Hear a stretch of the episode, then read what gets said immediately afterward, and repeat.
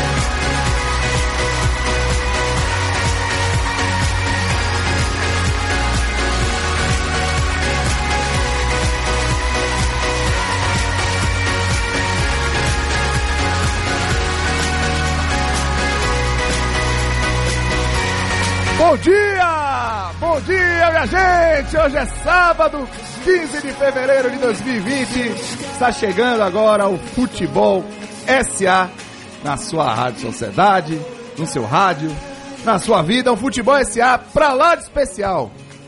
Um ano de programa. Vocês estão ficando velhos. Já? É. Vocês estão ficando velhos, meus Um caros. ano que voou. Um ano de futebol SA. Eu, eu ia dizer o número do dia, não vou não. É, quase que eu entrego. Quase que eu entrego, Tom. O seu rigor ia por água abaixo. Meu rigor? Bom dia, minha bancada maravilhosa. Tchelo, Tom, Renatinho, Alvio, bom dia. Bom dia, Bom amigo. dia. Bom dia. Programa, Salve, programa especialíssimo com a bancada extremamente repleta, cheia, lindona que a gente tá aqui hoje, né? Rapaz, que aqui bancada Ah, vamos, vamos- respeito. viu, Vamos escalar aqui o time da... Da- hoje. Deixa eu começar esse Por favor, escale aí. Azaias Asma! Bom dia! Nosso querido Isaías Asma. Esse, ele mora no meu coração sem pagar aluguel nem prestação. Digão na área. Digão. Cris, Kaká, Érica, meu amor, Aline, Aline, Jorjão. Tá, tá- a bancada tá linda aqui hoje. Tá viu, bicho? demais, estádio cheio para esse dia especial de Futebol SA, programa com duas horas de duração. Casa cheia, a gente não pode Hoje- falar bobagem, hein? Hein? A gente não pode falar bobagem É, hoje. andar plantado, viu? Seu Alvinho? Não, pode, pode, Alvinho. Alvinho pode. Alvinho reclamou aqui, abriu os braços, parecia o Cristiano Redentor. falar bobagem? Pode, pode, Ah, pode. tá. Tá liberado. Você tá liberado, mano. Ah, então tá bom, obrigado. Um grande abraço pro Zezinho da Ribeira colado com a gente. Que bom que é você aqui com a gente nesse programa de aniversário, Zezinho. Simbólico, Muito Zezinho bom. aqui com a gente. Foi o, do- o primeiro que esteve com a gente e aqui no E dia de aqui um no ano. dia de um ano. Isso aí, Zezinho. Estamos juntos e temos duas horas de duração, mas muito assunto. Então vamos correr, porque eu quero que um fã de futebol, Zezinho, saiba como é que ele vai participar. Como é que ele participa? O WhatsApp da Rádio Sociedade. DDD 71996561025. 996561025, mande sua mensagem, participe com a gente dessa festa, e hoje dá pra chamar de festa mesmo. Duas horas, meu irmão, de programa. Haja assunto, e nós temos um tema bem abrangente que nós vamos abordar em cinco capítulos. Mas antes, eu vou convidar você a adivinhar o número do dia, e depois Tom tem um destaque bem bacana pra gente. Mas antes, vamos com o número do dia, seu Zezinho. Número do dia de hoje. 51. Olha, foi Tom, viu? Foi Tom, sem decimal, Sempre Tom. sem dízima. Sempre Tom. Foi Tom, 51 número. Rapaz, o rigor de Tom Sem chegou em raiz. 2019, gente. Eu estou irreconhecível. É. Ah, 51 número do dia. Ele nem, ele nem divulgou no grupo, só com Hein? você no, no privado. Você tá motivado com a data. Olha, eu vou dizer o seguinte, viu? Quem acertar o número do dia hoje, oi? é, quem acertar o número do dia hoje, Tem. os primeiros, claro, né? Porque os prêmios são limites, É, exato. vai ganhar ingresso pra cinema, Ingresso pra show. ingresso pra show. Ó, Temos o quê? Oito? Não, ingresso pra show tem quatro. Quatro e quatro Dois pra cinema? pares. dois pares. Dois Dois, pares. Dois pares. Então os dois que acertarem, os dois primeiros que acertarem no meu dia vai ganhar um par de ingressos pra show, porque sozinho ninguém merece. É. E também tem ingresso de cinema. O número do dia premiando. E com tom, sem ser rigoroso como em 2019. Mel na chupeta, tá tudo lindo. E aí, aproveitar que eu tô falando tanto seu nome, meu amado Tomás Asma. Qual é o nosso destaque? Bom dia, meus Obrigado, Cássio. Tá obrigado. Ó, um programa com duas horas de duração tem que ter dois destaques. A gente escolheu dois destaques da semana, duas coisas assim muito interessantes que aconteceram, mas eu vou começar falando só uma. O segundo destaque a gente vai deixar lá na frente para fazer um link com outro bloco de um dos temas que a gente vai O abordar segundo hoje. será um, um sextor financeiro. Um sextor financeiro, uma bomba que caiu no mundo do futebol ontem, que deixou todo mundo perplexo, mas a gente vai discutir isso lá na frente. Mas o primeiro destaque da semana é a informação de que Curitiba e Red Bull não fecharam contrato com o Premier. Ah, o Curitiba hoje tem contrato com a Turner, tá? com TV paga, e o Red Bull, cara, não tem contrato com ninguém. Né? Ele não tem hoje nenhum contrato com nenhuma, nenhuma TV, nenhuma forma de transmissão de jogos.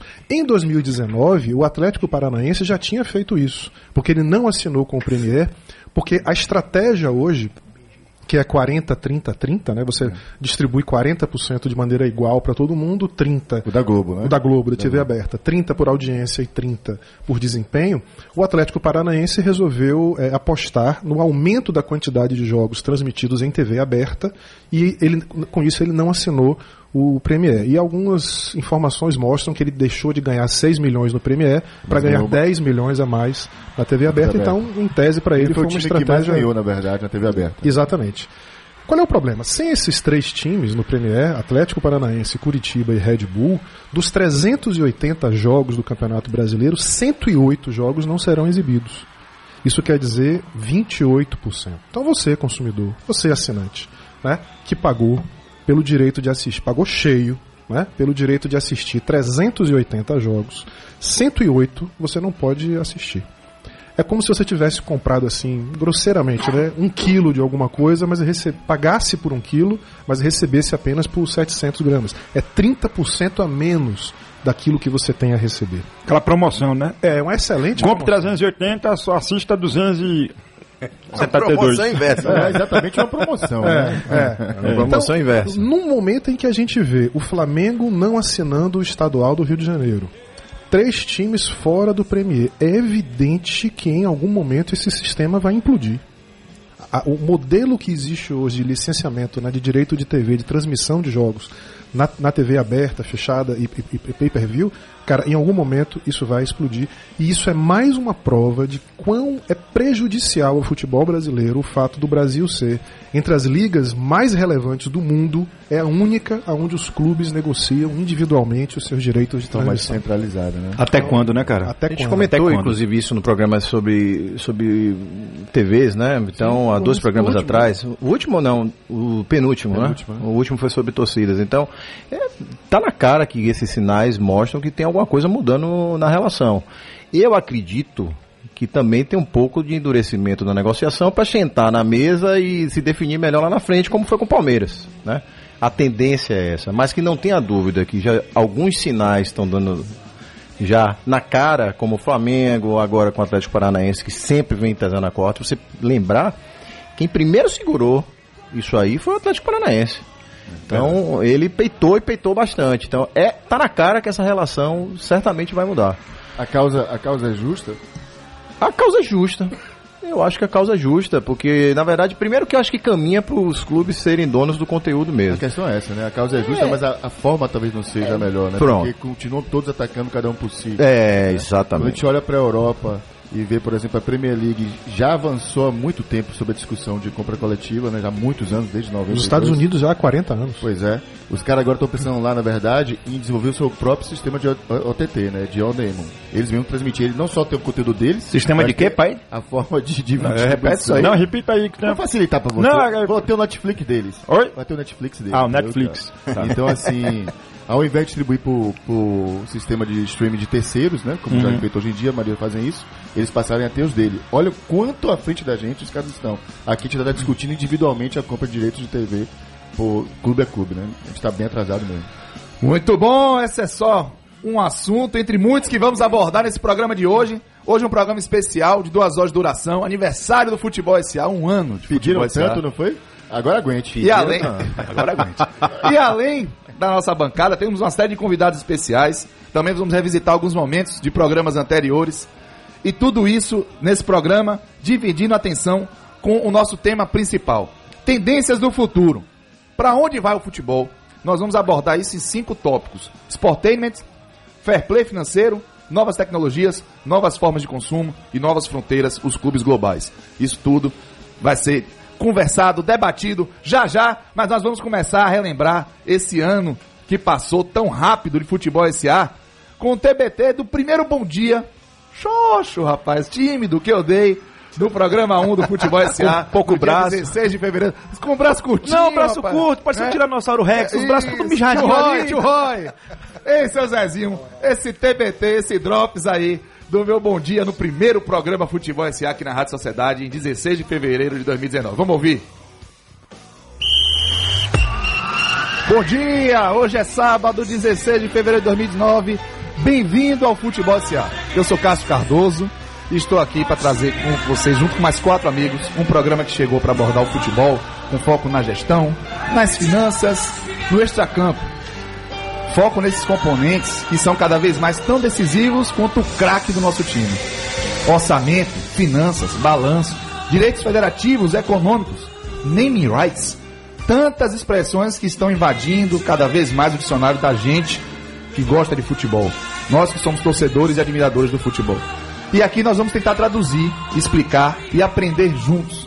Vamos analisar números, cenários, falar com razão, mas também cheios de paixão. E aí você pergunta, nós quem? Ah, eu, Cássio Cardoso e mais três grandes amigos que abraçaram a ideia de focar no futebol sob o prisma da gestão e do negócio. Sem abrir mão de sonhar, sem deixar de se arrepiar no estádio de futebol, sem perder a paixão. Queremos dividir tudo isso com você, fã de futebol. Conheça agora essa bancada incrível do Futebol SA. Eu falei. Vocês viram o 2019. Eu tava com tanta pressa que eu quase Um adolescente nervoso. Maria. Ia dançar valsa a primeira vez nos 15 anos. Ah, eu jantar, Tava nervoso, pai. Bem parecido, assim, com a, Ah. voz, com a voz Se trincada. você tava nervoso, imagine nós, né, cara? Rapaz, um ano já e já bem diferente. Esse, enfim, é um programa muito especial. Um ano de futebol esse árvore, torcedor. Passou rápido, passou voando. E quem tá participando com a gente, quem vem fora da bancada, mas que mandou uma série de homenagens, nosso querido irmão, que já participou aqui da bancada, o Pedro Centicê, apresentador da TV Record, comentarista aqui da Rádio Sociedade, apresentador aqui da Rádio Sociedade. Lindo, competentíssimo. Sou suspeito pra falar, ainda assim. Ele, como suspeito pra falar também, fez questão de participar com a gente. Vamos ouvir o que é que Pedro Centicé mandou pra toda a bancada do Futebol SA. Fala galera do Futebol SA, muito bom dia, um bom sábado pra todo mundo. Um sábado hoje, hein, galera, mais do que especial. Um ano de Futebol SA. Um programa pioneiro, visionário, que eu tenho muito orgulho de já ter feito parte aí na bancada. Vocês sabem que eu sou um ouvinte assíduo do programa, sempre que acordo sábado para ir treinar, tô na escuta de vocês, porque vocês trouxeram para o esporte da Bahia e não só da Bahia, porque vocês já estão cavando aí um retornozinho nacional e isso é muito gratificante para a gente aqui da terra. Vocês trazem para a gente a todo sábado, Cássio, Tom, Marcelo, Renatinho e até o doido aí do meu irmão Alvinho, vocês trazem para a gente uma verdadeira aula. Uma aula de bom humor, de manhã cedo, uma aula de parceria, de conhecimento e principalmente de um conteúdo diversificado, um conteúdo que a gente não imaginava e nem esperava que tivesse nas manhãs de sábado e no rádio baiano em geral. Porque a gente fala de futebol, a gente fala dos gols, a gente fala dos nuances táticos, a gente fala da questão de planejamento das equipes, mas o foco de vocês de ver a nossa paixão, que é o futebol, como negócio, de uma maneira pioneira, de uma maneira específica, eu acho que vocês vieram para ficar fi- e vão ficar durante muito tempo, tenho certeza disso, porque tem quem tem competência, gente, se estabelece. E vocês estão muito mais do que estabelecidos, vocês já fazem parte da rotina de todo mundo que visa aprender, que visa é, expandir os seus conceitos e seus conhecimentos é, de futebol e tudo isso sem ser um programa massificante, sem ser um programa extremamente didático. Não, ele é didático, mais leve, com bom humor, com alegria, trazendo tudo aquilo que a nossa paixão também acaba tocando, né? Não é só o, o, o, o campo de jogo, mas também a, a questão dos números, das estatísticas, dos valores, dos investimentos. O futebol como negócio também é apaixonante e vocês conseguem traduzir isso como ninguém.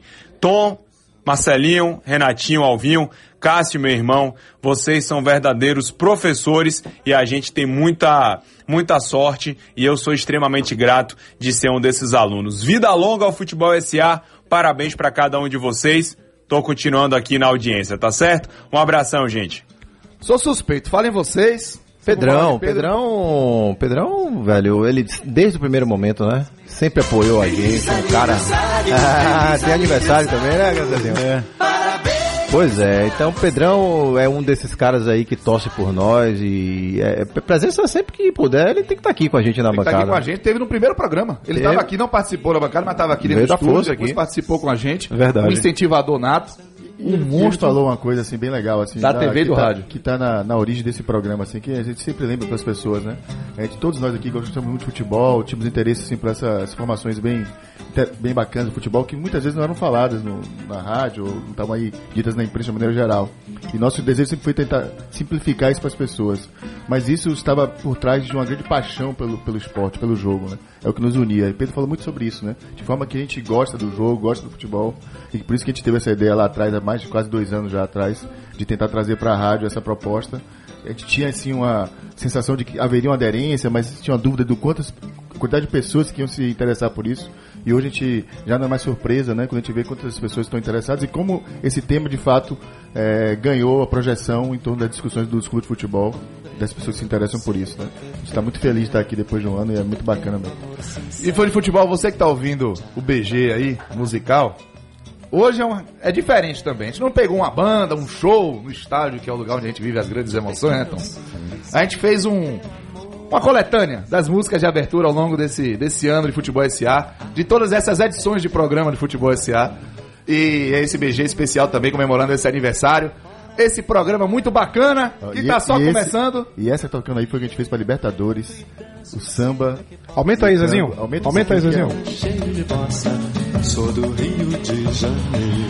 Essa foi o programa Libertadores.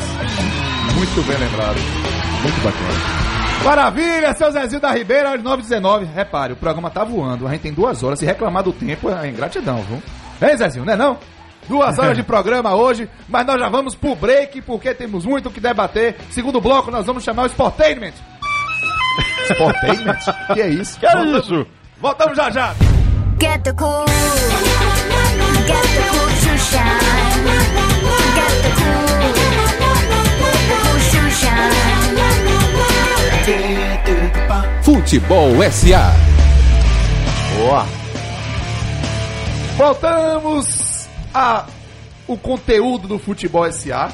E eu quero que vocês me expliquem, porque até para falar da trava-língua, nós vamos abordar a primeira tendência que selecionamos para o futebol para os próximos anos, Sportainment.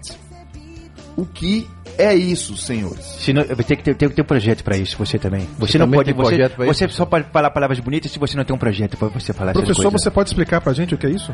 Sportainment é. é, é, é, é- melhor não. é- eu, eu- eu tenho um projeto, mas eu não li ainda o projeto.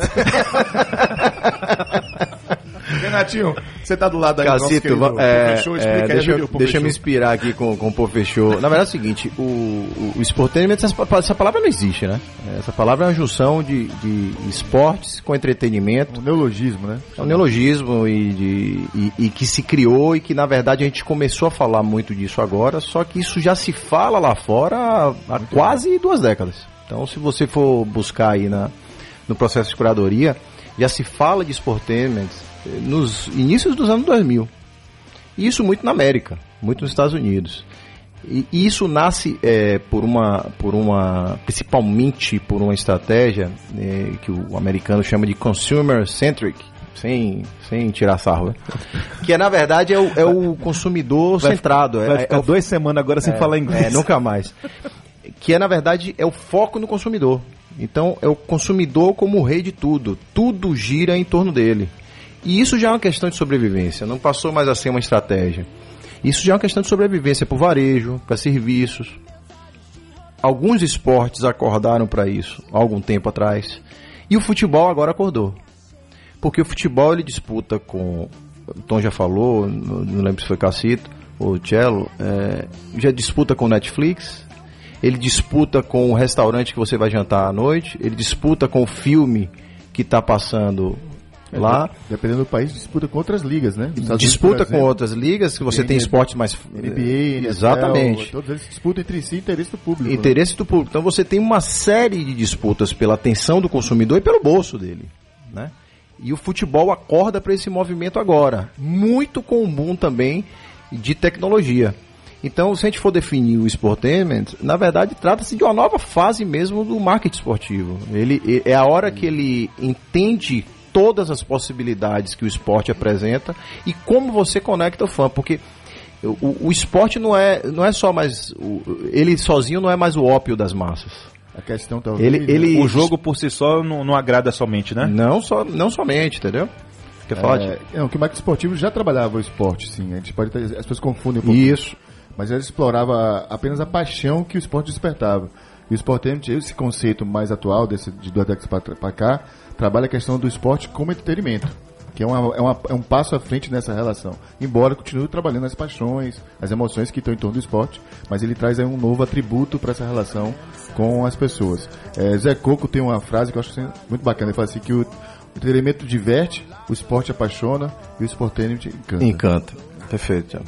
Essa interessante, né? Porque essa junção de esporte com entretenimento que dá origem a essa palavra, ela vai ficando cada vez mais forte na medida em que você vê surgir e se consolidar uma nova geração de consumidores Perfeito. que simplesmente não faz mais uma coisa única, né? É- é- Essa, esse, esse torcedor, nós fomos criados como torcedores em que a gente sentava num estádio de futebol, ou estava em casa assistindo na TV e ficávamos 90 minutos parados assistindo a um jogo. Naquela Essa- época só tinha os malucos que botavam o rádio no ouvido e baixava a televisão. Todo Era o mundo, máximo- né, velho? Pera aí, máximo quem não, que quem não fez isso até hoje? Quem nunca fez. a televisão. Aliás, eu, eu vou lembrar aqui uma frase eh, de, de Jorge no grupo. Ele disse que um dia desse estava tentando entrar na Fonte Nova com um radinho de pilha, ele foi barrado. Incrível, né? Foi cara? mesmo? Pelo medo de, de- do torcedor jogar no no, no gramado. Quer dizer, pô, caramba, velho. É demais, né? Estamos exagerando na dose, né? Mas essa nova geração não faz isso. Ela tem uma imensa dificuldade de ficar parada assistindo a um jogo de futebol. Então, na, no futebol, de qualquer outro esporte. Então, quando os esportes perceberam isso, eles começaram a colocar novas camadas de entretenimento para tornar aquele produto um produto mais atrativo para quem não iria ficar uma hora parado, sentado, assistindo a alguma coisa. Então, quem assistiu a final do Super Bowl americano há duas semanas atrás, viu o que é, assim, no seu estado mais precioso, o que é esse conceito de sportainment. Primeiro, a cidade de Miami parou né, e, e tudo girou em torno de um evento, com uma série de eventos que aconteceram antes, durante e depois dos jogos. Então, o jogo em si movimenta milhões, recebe 60 mil pessoas, mas o que são 60 mil pessoas dentro de uma cidade de 3 milhões? Né? Qual a quantidade de outros eventos? A FIFA percebeu isso e quando ela começou a acoplar, por exemplo, os eventos chamados de FIFA Fan Fest. A gente te- quem, quem foi aos jogos da Copa aqui em Salvador fez isso, né? Mas ainda de uma maneira muito Tímida. men- muito tímida, muito menor do que outros esportes são capazes de fazer.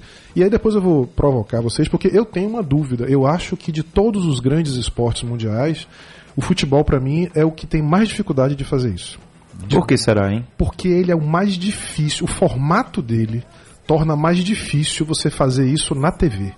É muito fácil fazer isso com o futebol americano, que para o tempo inteiro, tem uma série de breaks. É muito fácil fazer isso com basquete, é muito fácil fazer isso com beisebol. É muito difícil fazer isso com futebol. Que só tem um, um Que intervalo só de tem 15. um intervalo de Não, 15 e às vezes você vai para um jogo, 90 minutos, acaba 0 a 0 É, Quantas isso, vezes isso, a gente é. põe? Que é o único esporte que tem empate, É, né? Assim, de maneira sistemática. Então, futebol ele vai ter grandes dificuldades de se adaptar a esse mundo se ele não mudar algumas coisas na sua dinâmica e nas suas regras. Será que é por isso que os jogadores caem toda hora pra poder parar o jogo e pra quem sabe agregar um, um esporte? Visão de mercado. Visão de mercado. Engraçado. Você está dizendo que eles são visionários, eles são empreendedores visionários, é Não, isso? rapaz, não vou nem falar, daqui a pouco. A gente julgando, né, rapaz?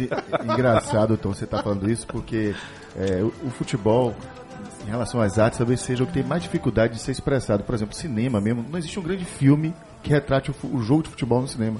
Porque é difícil você filmar um jogo de futebol. Você fala um, um jogo? Não Você filmar fala um o jogo como um todo ou um jogo? O né? jogo como um o todo. basquete você consegue fazer um lance, aquele lance, né?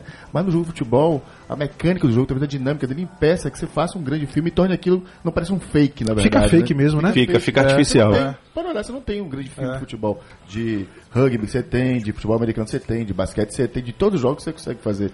Mas do futebol é difícil fazer.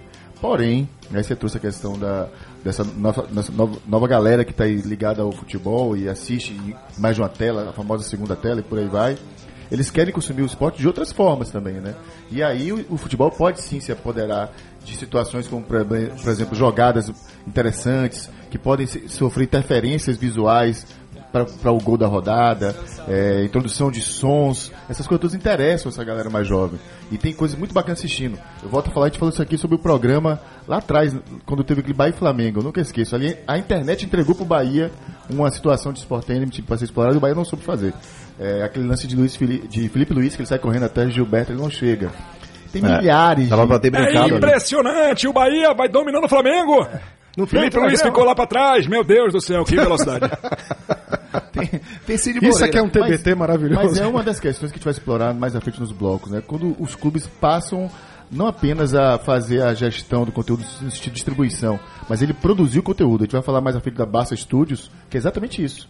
E eu, se tenta a gente distribuir conteúdo pro meu torcedor, eu tenho que ser o primeiro a fazer isso. Sim. Quem melhor conhece sou eu, o conteúdo é meu. Então os claro. clubes não entenderam isso ainda e esse é um passo que o, que o Sport Enemy provoca. E por falar em conhecimento, né? Em autoridade no assunto, mais uma grande participação aqui no nosso Futebol SA. Estamos honrados em receber aqui esse, esse conteúdo maravilhoso do Alex Rangel, Alexandre Rangel. Ave é, ó Maria. intimidade, viu, Alexandre? Nós estamos chamando de Alex. Alex Rangel, que é sócio da Ernest Young para esportes e entretenimento. Uma autoridade no assunto que mandou também a sua homenagem aqui pro Futebol SA. Nós vamos discutir- ouvir agora o Alex Rangel, sócio da Ernest Young para esportes e entretenimento, falando sobre Sportainment. Bom dia, pessoal do Futebol SA. Parabéns aí pelo primeiro ano do programa, sou um grande fã de vocês. É, a gente vai falar um pouquinho hoje sobre entretenimento esportivo. É, meu nome é Alexandre Rangel, eu sou sócio da Ernest Young e UI no setor de entretenimento esportivo e acho que até como o título da nossa área já fala, né, a gente caminhando cada vez mais aí dentro de um processo de fusão entre o entretenimento tradicional, vamos colocar entre aspas, e o futebol. Qual que é a nossa visão em relação à evolução desse business para o século 21, primeiro a década de 20, a década de 30? Se a gente pegar a origem dos clubes de futebol, a década de 70, 80, não importa se a gente está falando de Brasil ou Europa, todos eles nasceram no começo do, do século 20, meio século 20, de atividades puramente esportivas, atividades sociais, eh, clubes, né, que desenvolveram práticas eh, de esportes, muitos deles no caso, caso do Brasil, futebol, e evoluíram ao longo do tempo de uma prática que simplesmente era uma diversão de sócio para algo que virou um negócio. É, o que acontece hoje em dia, e é essa, esse marco a gente coloca de maneira bem clara a partir do meio da década passada,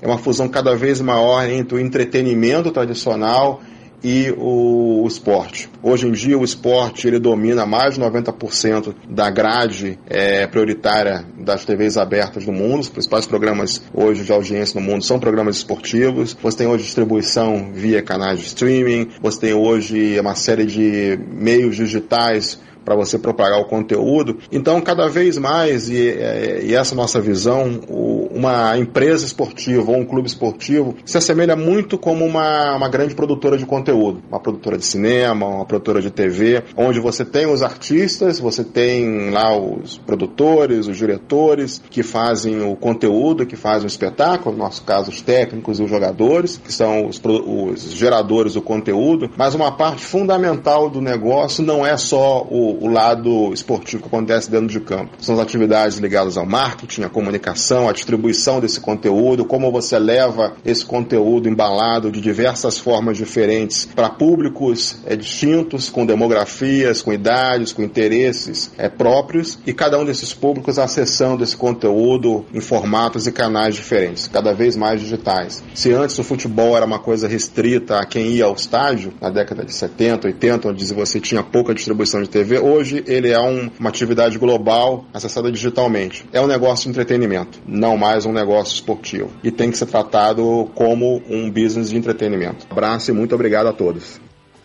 Que maravilha, Alexandre Rangel. Muito legal. Aliás, é importante a gente dizer, né? É um apoiador muito da, da- do nosso programa. Incentivador nato. Muito, muito. O Alex Rangel, ele sempre nos apoia lá pelo, pelo Twitter, né? E ele, o que ele fala é isso mesmo. Ele está certíssimo na questão do entretenimento, né? É, veja, eu vou citar um caso aqui é, que aconteceu essa semana. Alé da turma lá do grupo lá. A gente tem um grupo de WhatsApp. Marcelo me convidou, Cello. O, o- o grupo é 118, é o esquema tático. 118. É extremamente top esse grupo, velho. Porque a galera, um abraço, Peraz, um abraço, é. Diegão, o Jorge tá aqui conosco. E, e eles postaram lá uma reportagem bem bacana, que é o seguinte, o Mavericks, lá o time de basquete de Dallas, no- na quarta-feira à noite, com 19.842 torcedores, atingiu a marca de 815 jogos consecutivos com todos os ingressos vendidos. Eu estou dizendo o seguinte, esses caras estão há 19 anos jogando dentro de casa com toda a capacidade do ginásio vendido. Bicho, você quer mais? E, e aí você, aí eu fui dar uma pesquisada, falei, não, deixa eu dar uma fuçada aqui no, no site dos caras. Você precisa ver a estrutura, velho. Os caras assistirem camarotes, com eh, bares. Dentro do ginásio você tem ambientação de camarote com bar, possibilidade do, do- do torcedor sentar perto do banco de reservas, possibilidade do torcedor ficar no túnel para fazer o high five com os caras, aquela batida de mão ali, quer dizer, é, os caras, você quer mais sportainment do que isso? Impossível. Então, é aí que a gente acha que o futebol acordou tarde. Mas antes tarde do que nunca. Eu acho que agora vem de vez. Eu queria, Renatinho, a gente vai falar mais à frente também sobre o, o City Group mais à frente, mas tem uma fala do Mubarak lá quando ele faz, anuncia a, a, a venda, na verdade, 10% do, do City Group para para Silver Lake. E a fala do cara é a seguinte: nós e a Silver Lake compartilhamos de uma forte crença nas oportunidades que estão sendo apresentadas pela convergência entre entretenimento, esporte e tecnologia. Não precisa dizer mais nada, né? Que beleza. E engraçado que o Renatinho tá falando, parece que ele tá adivinhando, porque nós selecionamos aqui um trecho de TBT do Ronaldinho, do, do Renatinho. Ronaldinho, hein? Que isso, hein? Chama de craque. É, hein? artilheiro, artilheiro igual. Cuidado quando sair na noite, viu? Não, não, não. Como é, rapaz? O fenômeno, como é? não pode sair da é noite que tá no não vai estúdio, hein? Confundir as coisas, É, viu, Renato? Por favor. Na hora que O você for treinar. do. É o quê, rapaz? Não, na hora que você for treinar à noite, cuidado. Meu zagueiro tá ali, meu amigo. Não dá não. Vai deixar. Marcação Você não ouviu o Renatinho? E um Drops, um TBT bacana, que ele até falou sobre isso, a questão das gerações, né? Que podem influenciar e vão influenciar muito na questão do consumo. Vamos ouvir o Renatinho, vamos.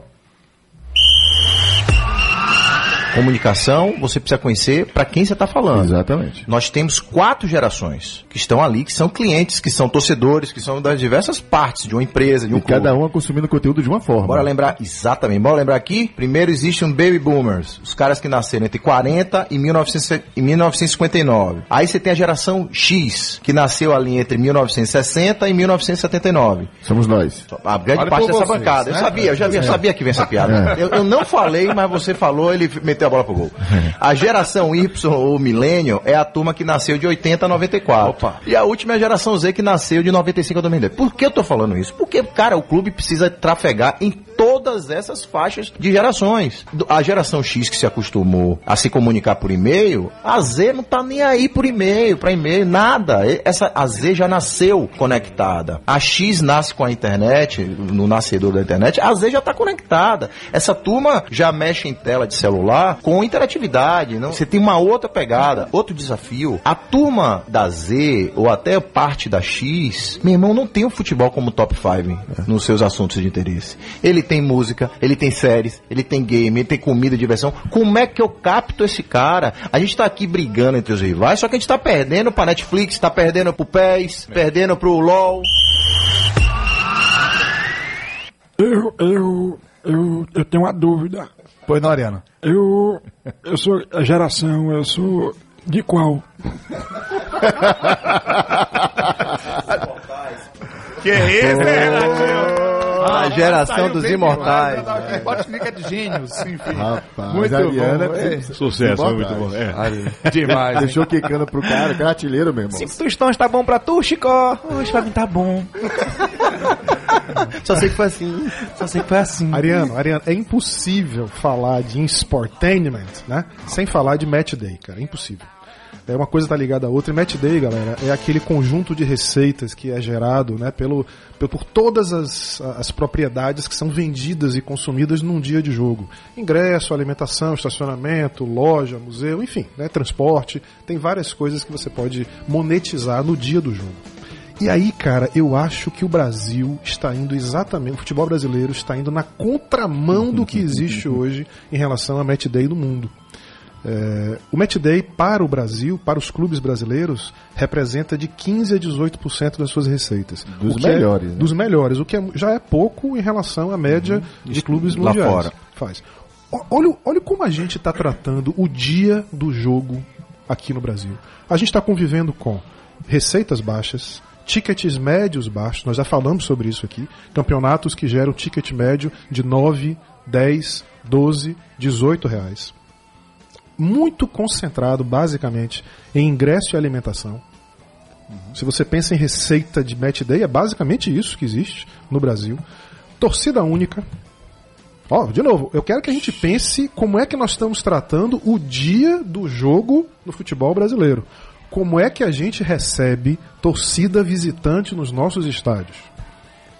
É a grade no, no- no Palmeiras, é o terceiro anel, Um banheiro, Nova, um é um banheiro, Com caixa. um caixa, é um elevador que não funciona direito. Como se o torcedor visitante não fosse consumir, né? consumir. Dificuldade para comprar ingresso. Galera, vocês já tentaram comprar ingresso infantil na Fonte Nova?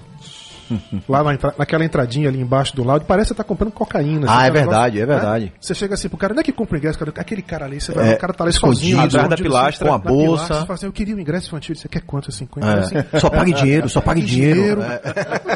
Sério isso? tem umas coisas que são Parece que na verdade você tá vendendo um menino, não É comprando jeito. ingresso, né? Parece que tá vendendo um menino. comprando uma coisa proibida, né? Assim, no, no, na- no escuro, na, Na surdina. toca, como gosta de dizer na É, Bahia. umas coisas que eu acho que a gente aqui tá indo na contramão do mundo. É. Infelizmente. Vamos mudar essa direção, minha gente. Eita. Get the cool. Get the cool to shine. Get the cool. The cool to shine. Futebol SA. Voltamos com o Futebol SA, repare. né? As esposas estão aqui. né? Estamos é, felizes, chega, estamos nervosos. Chega, o coração tá errando as batidas. Aí, o pessoal falou, vocês estão tirando foto, né? Os inocentes aqui da bancada, vocês estão tirando foto, estão fazendo registro? Aí o pessoal respondeu, claro, né? Porque vocês acham que estão recebendo tanta mensagem? E haja mensagem mesmo, tanta menção em rede social. Aí Alvinho me veio com essa, o que foi, Alvinho? Não, é, é- é a equipe é Esposa Attainment. Sensacional, minha gente. Estamos de volta com o Futebol SA especial de um ano, duas horas de duração de programa. E eu só quero dizer o seguinte: o Jailton Freitas de Castelo Branco acertou o número do dia. Quero dizer também que o Alain Pimenta de Tinga acertou o número do dia. Opa! Eu quero dizer também que o Romildo de Santo Antônio de Jesus acertou o número do dia. Ah, Rapaz. Você aliviou, tá vendo, ah, Tom? você tá vendo como você foi injusto comigo? Eu? É. Você não vai contar que a gente fez uma reunião na salinha pedindo pra você ser mais moderado nas suas escolhas de número do dia, Tom? Você foi pressionado, é isso? Ok, nós não Nego. vamos expor, entendeu? Nego até a morte. É? Nego até a Devo, morte. não pago, nego enquanto puder, já dizia o poeta. um abraço também pro Nilson Melo de Simões Filho, dando parabéns pra gente. O Henrique de Santo Antônio de Jesus. Mandou um abraço forte pra Alvinho, fã de Alvinho. E errou o número do dia. Foi falar de marca, marca Não, de, não, de mas, não, ajeita aí pro rapaz aí, meu fã, pô, ajeita aí. O, ama... o Amado Coelho, que tá preocupado com, com o campo do Galícia, que tá tendo obra, mas é obra positiva pro esporte, viu, Amado? A gente já, já conseguiu essa informação aí, perguntando sobre o campo do Galícia que tá passando por, por obra. O Antônio Ribas também mandando um abraço pra gente. Carlos de Quinjing! Grande Carlos E os ouvintes Todo Do- sábado aqui com a gente nesse ano. da Rádio Sociedade no grupo de WhatsApp, ele que é o presidente do grupo, mandando um grande abraço pra gente também de parabéns. Boa. Ó, o Danilo Santista também marcando presença. Presidente! Muito Presidente do bom. maior baba de, de todos os tempos. O Luiz Eduardo São Sebastião do Passé também está participando com a gente. Olha, haja mensagem, muito obrigado. Vera da Estrada das Barreiras, um beijo para você, obrigado também pela participação. Nós chegamos no terceiro bloco e nós vamos abordar agora um outro tema. O fair play financeiro. Ó. Mas antes do fair play financeiro, eu quero chamar o áudio de mais um grande, é, uma grande referência pra gente e que também a gente tem a honra de estar participando aqui desse programa especial de um ano do Futebol S.A. César Grafietti, economista, especialista em banking, gestão e finanças do esporte, 27 anos de mercado financeiro, amigão. Analisando o dia a dia da economia real, é colunista do Infomoney, é consultor da CBF por- Fair Play Financeiro no Brasil, além de reporte do Itaú BBA, né, aquele relatório maravilhoso que todo ano, hein, Renatinho? Nos brinda com informações precisas, consistentes sobre as finanças dos clubes. Nós vamos ouvir esse- essa homenagem do César Grafietti, ele que generosamente mandou pra gente uma mensagem também. Vamos ouvir.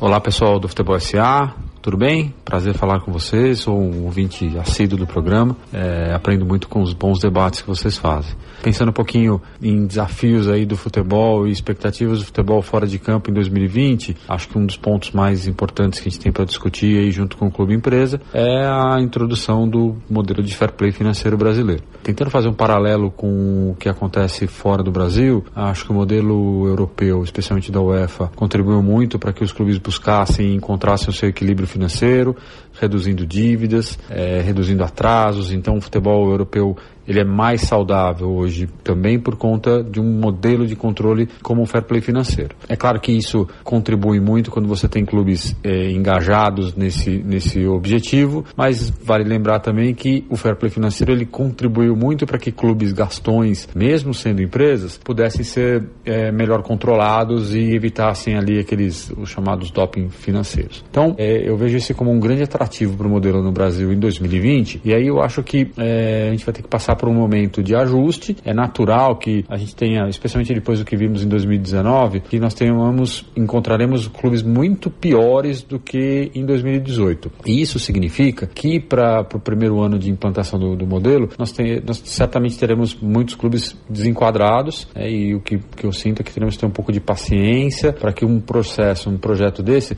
seja feito né, paulatinamente, seja aplicado aos poucos e que leve todos os clubes ao equilíbrio no médio prazo. Tá? Não, não espero e não imagino eh, grandes revoluções em um, dois anos, mas sim a partir de, de três ou quatro anos que nós tenhamos aí 70%, 80% dos clubes enquadrados, de uma forma que o futebol possa ganhar um pouco mais de qualidade, possa ganhar um pouco mais de, de estabilidade eh, em termos financeiros. Né? A gente tem que parar de ver tanto atraso de salário, tanto atraso de impostos.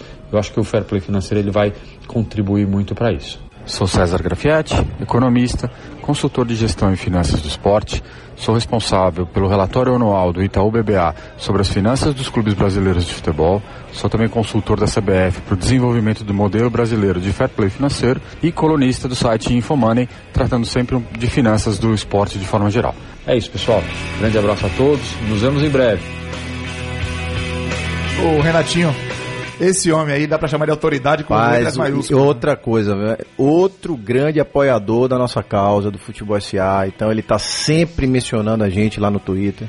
O Grafietti, o César Grafietti é uma referência, velho, para qualquer pessoa que quer entender sobre gestão do futebol. Qualquer. Não.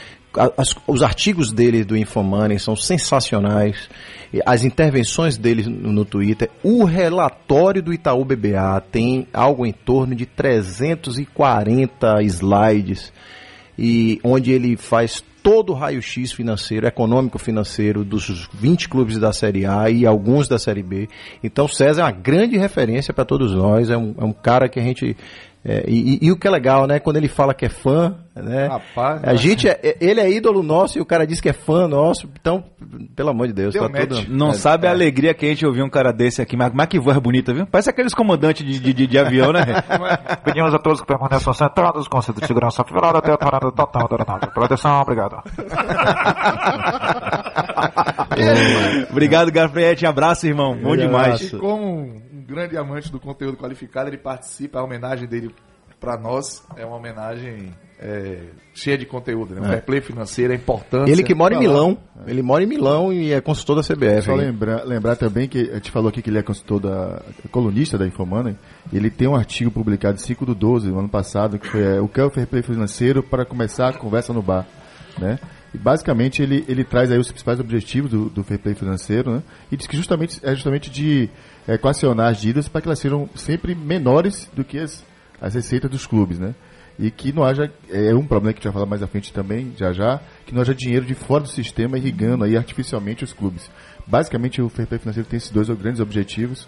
César realmente é uma autoridade para falar sobre esse assunto, né? Bem legal.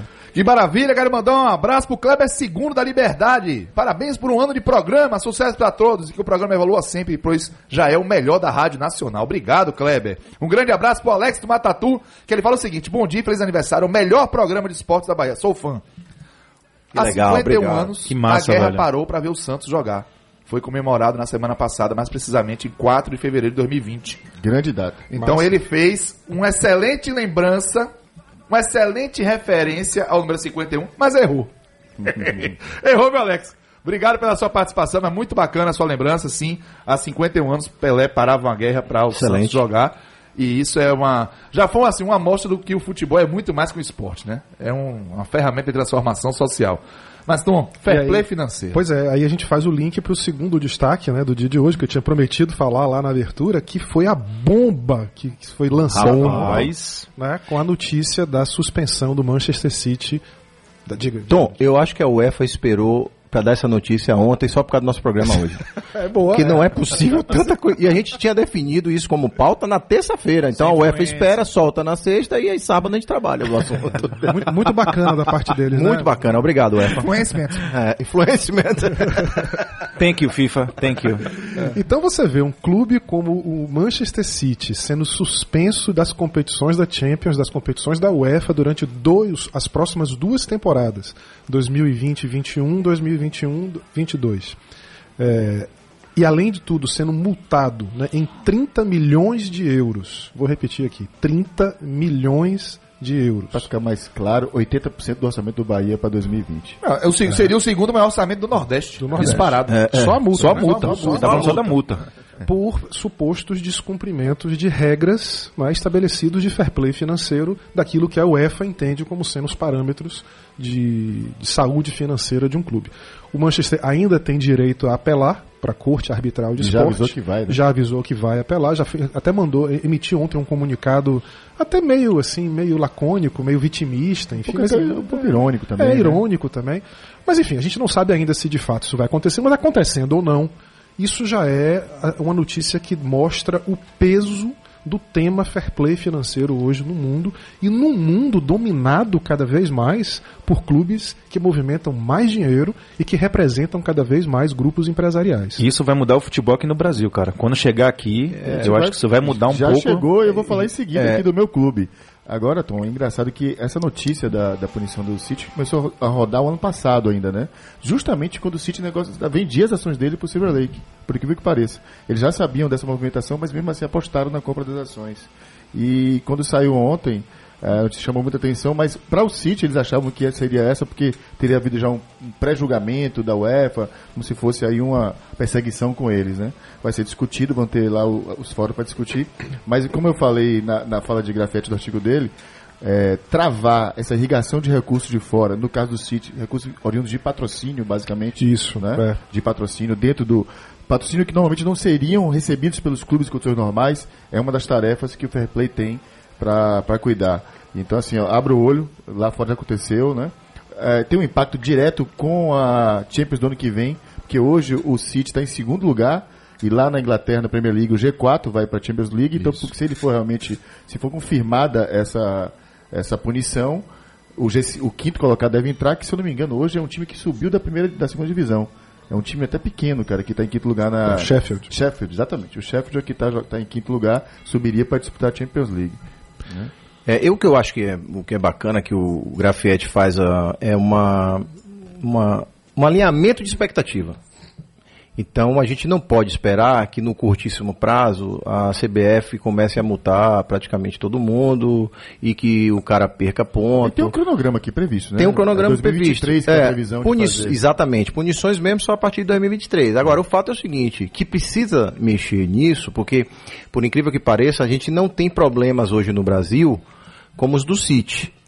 Né, que tem um sócio parrudo botando grana e que você está ali regulamentando, só para o torcedor e o ouvinte entender, eh, o regulamento prevê que se qualquer parte relacionada, eh, se tiver debaixo de um mesmo dono e representar 30% de receitas em patrocínio. Então ele considera como partes relacionadas, como se fosse tudo o mesmo grupo econômico. Então o que muita gente, muitos grupos fazem lá fora é você insuflar, botar muita grana em dinheiro de patrocínio, que aí você dá uma, uma- uma desviada nisso. É isso é que, o, que, a, que a UEFA foi para cima do City. No Brasil, é- o nosso caso é diferente. O cara não tem hoje investidor para colocar dinheiro. O que é que ele faz com a má gestão? Ele se financia atrasando o salário de jogador, ele se financia atrasando impostos, fornecedores. Então é um DOP financeiro. Diferente de lá da Europa, em que o investidor coloca grana, o DOP financeiro aqui é as avessas. São Aqui, dois modelos são diferentes dois de- modelos diferentes. Não tem, e não estamos nem julgando o que, o que é bom e o que é ruim. Claro que você vai fazer a análise. É, a gente está dizendo só que é injusto, né? É, não, não, deles, outra né? coisa. Por, por que o da Europa também é importante? Porque é uma forma de você é, ter prevenções à lavagem de dinheiro. Então amanhã depois entra um, sei lá, um, Não, um cara desse que Não, quer não. lavar dinheiro lá na Europa e começa a colocar grana feito doido num clube, você tem alguns mecanismos para barrar isso. Na verdade, a discussão inicia na Europa com os grandes clubes por conta da entrada do Roman Abramovich. Exatamente, 2013, Chelsea. polêmico, Tinha uma origem estranha da grana e os caras dali já começaram a abrir os olhos. E você tem dois casos depois, é o próprio City e o PSG, né? Que tem uma enxurrada de dinheiro de Ah. fora e que levantam muitas questões em torno disso da origem da grana. E, né? e- e, assim, é importante que também o torcedor que está aí do outro lado eh, tenha na cabeça que ele vem pra, com alguns pilares, né? Com três princípios básicos aí. Zero de calote. Então você não pode ter dívida com o sistema, não pode ter dívida com o clube, com o jogador, etc. Controle de gastos. Então, pô, você tem déficit, você tem limitações do déficit, né? Na Europa você pode ter um déficit acumulado de 15 milhões de euros num, num período de três anos. Ou se o cara, se o, o, o clube for de dono e o dono colocar o, o patrimônio dele em garantia, disponibilidade, pode ir até 30 milhões de déficit. No período também, No né? período, acumulado em três anos, no máximo. Então, um clube precisa ter a licença da UEFA para ter competições. O City, no caso desse, ele cai a licença É. dele. Por isso que ele não pode disputar uma Champions da vida. E por favor, e por favor, torcedor, não fique chateado no dia que seu clube que faz uma má gestão e que ele tem esse doping financeiro e ele for rebaixado, não fique achando que ah, foi no tapetão. Não, é injusto realmente um clube obter benefícios de forma financeira ilícita, atrasando o salário do jogador, contratando um jogador que sabe que não pode pagar, aí no campo ele é campeão. Só que tá devendo tudo, porque não pagou esses jogadores, não pagou ninguém. Nós Então, esse não fique achando, é, não fique achando que é uma coisa ruim se um clube de repente o que foi campeão ele for rebaixado e o segundo colocado ser de fato Nós campeão. temos esse ano no Brasil o exemplo de um clube que anunciou um pouquinho antes das, das últimos jogos do brasileiro que tinha zero dívida trabalhista, o CSA. Encerrou Isso. o ano direitinho. E foi rebaixado. E foi rebaixado. Pois é. Foi rebaixado. É, É, mas- Tem mais uma questão, Renatinho, em torno da- do controle de gastos, que é muito legal no Fair Play da Europa, porque a gente está falando de tendências, mas é sempre importante lembrar ao torcedor, tendências, nesse caso, para o Brasil, né? O Sportente não, é uma tendência mundial. Nesse caso, o Brasil. Por que para o Brasil? Porque lá na Europa se fala disso há muitos anos. A Bundesliga, que foi a primeira que adotou o Fair Play financeiro, é de 62. a Bundesliga é o campeonato alemão. Campeonato alemão. Isso. E aí você vem fazendo aí um paralelo lá na Itália de 81, a Holanda de 2003, a, a UEFA é só de 2009. Já depois uma reação, é um movimento de entrada de muita grana que chegava ali via os clubes ingleses e por aí vai. Então aqui no Brasil que é um, um processo mais recente. Então assim, é importante ter, é, é, observar essa questão da, da grana. Lá tem um dado que é muito interessante, que é o investimento líquido positivo entre compra e venda de jogadores. Ou seja, você pode comprar jogador todo ano, mas tem que vender e nessa balança você não pode ter muito prejuízo não, senão os caras vão em cima também e travam sua sua licença também para inscrição de atletas. para É dar equilíbrio ao sistema e principalmente dar segurança ao sistema. Porque quando um clube atrasa um outro no pagamento de jogador, você coloca em xeque a viabilidade econômica do outro clube também. E aí Exatamente. vira o efeito, o Exatamente. risco sistêmico, que é a mesma coisa de banco. Por que muitos países não deixam os bancos quebrarem? Porque você pode levar todo o sistema financeiro à bancarrota. Né? Se, o, se o banco que está quebrando é muito parrudo, e aí não tem jeito. Ajudou-se aqui no Brasil com o PROE, ajudou-se lá fora também nos Estados Unidos com a quebradeira em 2008, não tem jeito. A mesma coisa que a UEFA está fazendo é é a prevenção, é fazer com que esse risco não seja Eu sistêmico. queria trazer um exemplo, você falou daqui no Brasil, mas já está chegando no Brasil, viu? Ontem, inclusive, onde você super fresca, o Botafogo teve seu, seu orçamento reprovado, repro- vamos chamar de reprovado pela CBF, por incrível que pareça.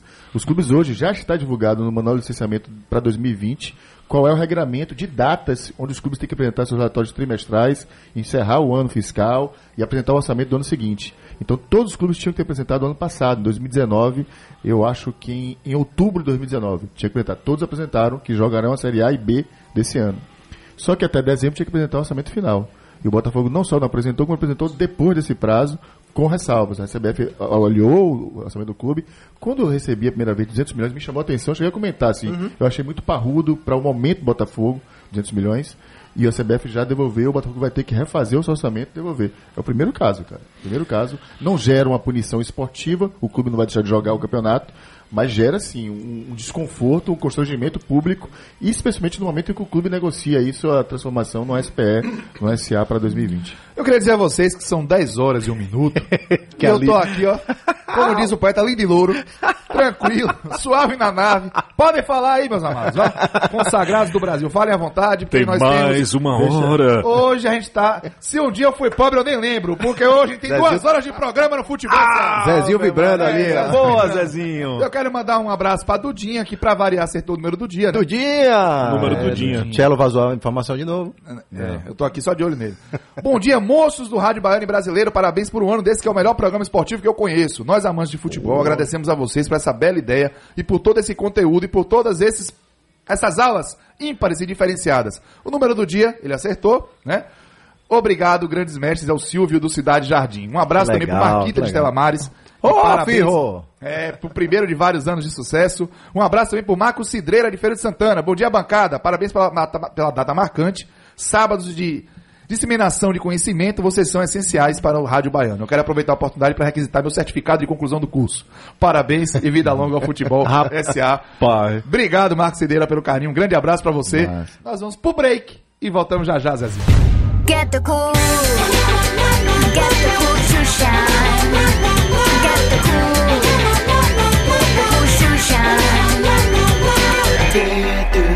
Futebol SA.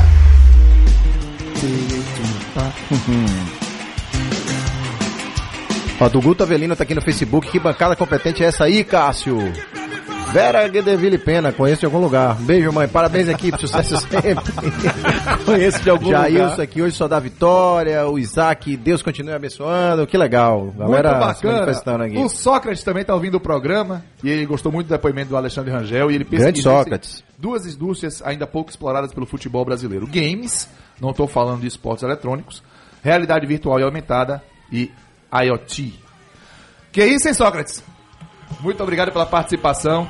Estamos de volta com Futebol SA. Aí você tá estranhando 10 horas, o pessoal falando que estamos de volta, é duas horas de duração hoje, meu irmão. Hoje é dia de Futebol SA, Open Bar, até cansar, 11 da manhã só, que a gente vai dar aquela despedida e temos muito o que falar. Festa de camisa colorida, quase. Né? É, festa de camisa colorida. A nossa é cinzinha. cinza. É, É. cinzinha, mas tá rodando, tá valendo. Tchelo, você falou sobre esse, esse material aí sobre Botafogo. É, né? cara, esse material muito legal. Quem mandou foi o Davi Nunes, lá que faz a Rádio Botafogo. Grande Davi Nunes, outro apoiador grande do brother, futebol brother, gajo lá. Ele faz uma rádio de torcedores do Botafogo, mas muito acompanhada. Ele tava com grafiete ontem, cara, fazendo um curso na CBF. Que legal, cara, pô, muito que legal. massa. Mandou pra gente o manual de licenciamento de marcas, que foi publicado em outubro de 2019. Recomendo que as pessoas conheçam ele, porque era uma queixa de todo mundo, né? E já tá lá, deve ser trabalho do Grafete, certamente, orçamento padronizado. Então a CBF passa a exigir que todos os clubes, clubes cumpram aquele orçamento conforme está lá no, no manual de licenciamento. Trabalho né? da BDO também. Certamente da BDO com Ara- Aragaki, se não. Já estabeleceu todas as datas. Então, por exemplo, torcedor, até 15 de 12 de 2019, os clubes tiveram que apresentar a declaração de diagnóstico de créditos e dívidas, ou, seja, dizer o que, que devia na praça, né? Até 30 do 12 teve que mandar o orçamento anual aprovado de 2020. Até 30 de abril agora de 2020 já tem que apresentar as demonstrações financeiras completas de- do primeiro trimestre, ou seja, tá organizando baba, viu, velho? Então quem não acompanhar esse, esse movimento, certamente vai sofrer ali, talvez não esse ano, mas muito em breve, sanções esportivas. Rapidamente, antes do Tom falar, que esse, o Ribas está falando que o programa tá tão bom que tá inspirando ele para algumas questões da tese de doutorado que ele tá fazendo. Que beleza. Rapaz, que massa, show, que que show. massa. Tom, Eu fair tenho sérias dúvidas sobre essa questão do fair play financeiro no Brasil. né? A gente vê alguns sinais, claro, de melhoria, de tentativa de estruturação, de organização, mas a verdade, galera, é que nesse assunto a gente ainda convive com o século XIX. Os clubes brasileiros, a gestão financeira dos clubes brasileiros ficou no século XIX. A gente vê um montante de dívida que não para de crescer, mesmo com o Profut, né? mesmo com o campeonato de 2019 batendo recordes de ocupação de estádio, de venda de ingressos, de receitas, com alguns problemas na área de patrocínios, mas mesmo assim os clubes tiveram recordes né, em algumas áreas de suas receitas, mas a dívida não para de crescer. A gente convive hoje em dia com, em clubes com caos financeiro, como Vasco, né, como Vitória, como Cruzeiro, Fluminense, Botafogo, times de grande torcida, times que podem se reerguer, times que têm estrutura, torcida, história, tradição, estádio, beleza, tudo, tudo certo. Não tem nenhum motivo para esses clubes passarem. A gente vê hoje o Corinthians. O São Paulo saiu né, do holofote, a bola da vez agora de relação ao orçamento nacional é o Corinthians. Reportagens mostrando o problema que a eliminação na Libertadores vai trazer para o orçamento. Cara, o orçamento do segundo maior clube de torcida do Brasil, segundo fontes do Ibope. Você acha que isso, Tom, é muito por impunidade? Não tem punição para esses clubes, por isso que eles vão tratando o futebol e vão fazendo... Era porque, depois, assim, viu? porque depois o governo perdoa, não sei quem perdoa, aí É, isso vai uma- mudar, né? Isso foi assim. Só lembrando, né? O, o Corinthians fechou com. Deve ter fechado, pelo menos os balanços não estão publicados, mas é o que a gente sabe pela imprensa. 140 milhões de déficit em 2019. São Paulo com 180 milhões de déficit. Então, Ali meu deve amigo, ter ligado um pouquinho a venda de Anthony agora que negociou aí, né? vivi pra ver o São Paulo ter um déficit maluco desse. O déficit Mas São pra- Paulo é o orçamento do Bahia. A melhor resposta, velho, a essa sua pergunta é a gente pensar o que, que aconteceu com o Cruzeiro. Na semana passada sai uma notícia dizendo que o Cruzeiro está estava sendo ameaçado de deixar o Profut, né, de ser excluído do Profut. Eu aí lhe pergunto, ninguém viu isso antes? Ninguém? Não tem nenhuma, nenhum, nenhuma sistemática. Nenhum... Essa dívida aconteceu ao longo de três meses? De... Claro que não. Esse é um processo que vem acontecendo já há muito tempo e ninguém viu isso antes. Então, a gente aqui no Brasil não tem ainda né, os mecanismos de controle, de auditoria e de punição Sim. que são aderentes a uma indústria que movimenta a quantidade de dinheiro que o futebol movimenta. Acho que é tudo vai por aí, cara. Enquanto não tiver punição, vai ficar levando aí. e agora, precisa, agora punir pequeno é bom, tem que fazer como fez na Europa. Você punir um City da vida é bacana. Quero ver quando o dia que for punir um- É, mas uma é- situação dessa aqui, é como é que vai verdade, ser? Mas sabe qual é o problema? É, essa semana foi lançado um relatório muito interessante de uma empresa chamada SoccerX, que é a empresa que é responsável pela organização de eventos de futebol Tem, no mundo inteiro. Tem, inclusive no Brasil. No Brasil. E elas têm, ela tem um relatório maravilhoso sobre capacidade de investimento financeiro dos clubes. Olha os números que eles trouxeram pra gente. Dos 100 maiores clubes, ou dos 100 clubes com maior capacidade financeira do mundo em 2020, apenas dois eram sul-americanos. Só dois. O River Plate, na posição 91, e o Boca na posição 95. O Brasil, pentacampeão mundial, não tem clubes entre os 100 maiores do mundo. Os líderes são PSG, City, ó o City, ó, ó, tá? e Bayern de Munique. Dos 100, apenas 15 não pertencem a grupos empresariais. Só existem 15 grupos, 15 times que são times que, que é o modelo brasileiro, né? Que são associações civis. Dos 100, 85 estão ligados a empresas, apenas 15 não fazem isso. O Barcelona é o 12º clube. Sabe quem é o 13º? Red Bull. Red Bull Leipzig. Olha o que, olha o que o Red Bull está fazendo no futebol mundial. Ele já é o 13º clube em capacidade de investimento no mundo. Olha o estrago que esses caras podem fazer. Estrago no bom sentido, né? Que esses caras podem fazer aqui nos próximos anos. Você quer ver outro número interessantíssimo? Os jogadores. O, o valor de uma equipe, de quanto custa um jogador? O valor de um jogador é duas vezes e meia maior do que a soma dos ativos físicos e do dinheiro de um grupo, de um clube. O Bahia, com toda razão, o Bahia comemorou recentemente gastar 30 milhões de reais num CT. 30 milhões de reais é quanto vale Bruno Henrique. Bruno Henrique sozinho Diz vale muito isso, 30 né, Tom? milhões de reais. Diz é muito mais isso. do que o CT do Bahia. Então, assim, a gente tá ficando para trás. Se a gente não tomar uma decisão urgente em relação à gestão financeira dos clubes, a distância que separa os clubes brasileiros e o futebol brasileiro do resto do futebol mundial, ela vai ser, eu não, não gosto de usar essa palavra, mas ela vai ser irreversível. Tá em outro patamar. É outro patamar. Entendi. Por falar, nós vamos abordar nesse em outro, em outro patamar, nós vamos falar de novas tecnologias aqui nesse bloco. Eu quero ouvir vocês, mas antes o Alvinho quando foi. O quê? Você, você falou assim no jeito suave, rapaz. Me lembrou uma vez que você imitou o Bebeto. Ô, rapaz, é, rapaz. Tem aí pra gente, rapaz? Rapaz, Solta- tem um dia que o Alvinho sacou essa do Bebeto, esse TBT maravilhoso desse grande humorista que é o Alvinho Acioli. Ô Zezinho, vamos ouvir o Bebeto na voz do Alvinho, que ele fez uma resenha daquelas. Agora eu imagino, por exemplo, o que deve ter se passado na cabeça de Bebeto naquela época. Ô rapaz, é, rapaz, é. É uma coisa. É, é difícil, rapaz. Betinho? Eu- é, rapaz, eu e o Baixo a gente jogava muito Você quem? entrosado. Eu, o Baixo, o Romário, né, rapaz? É, rapaz, mas é, são coisas de meio. Agora, Fabão te pegou no Bavi aqui e deu porrada pra caramba, viu, Bebetinho? rapaz, é um rapaz muito sem educação, sabe?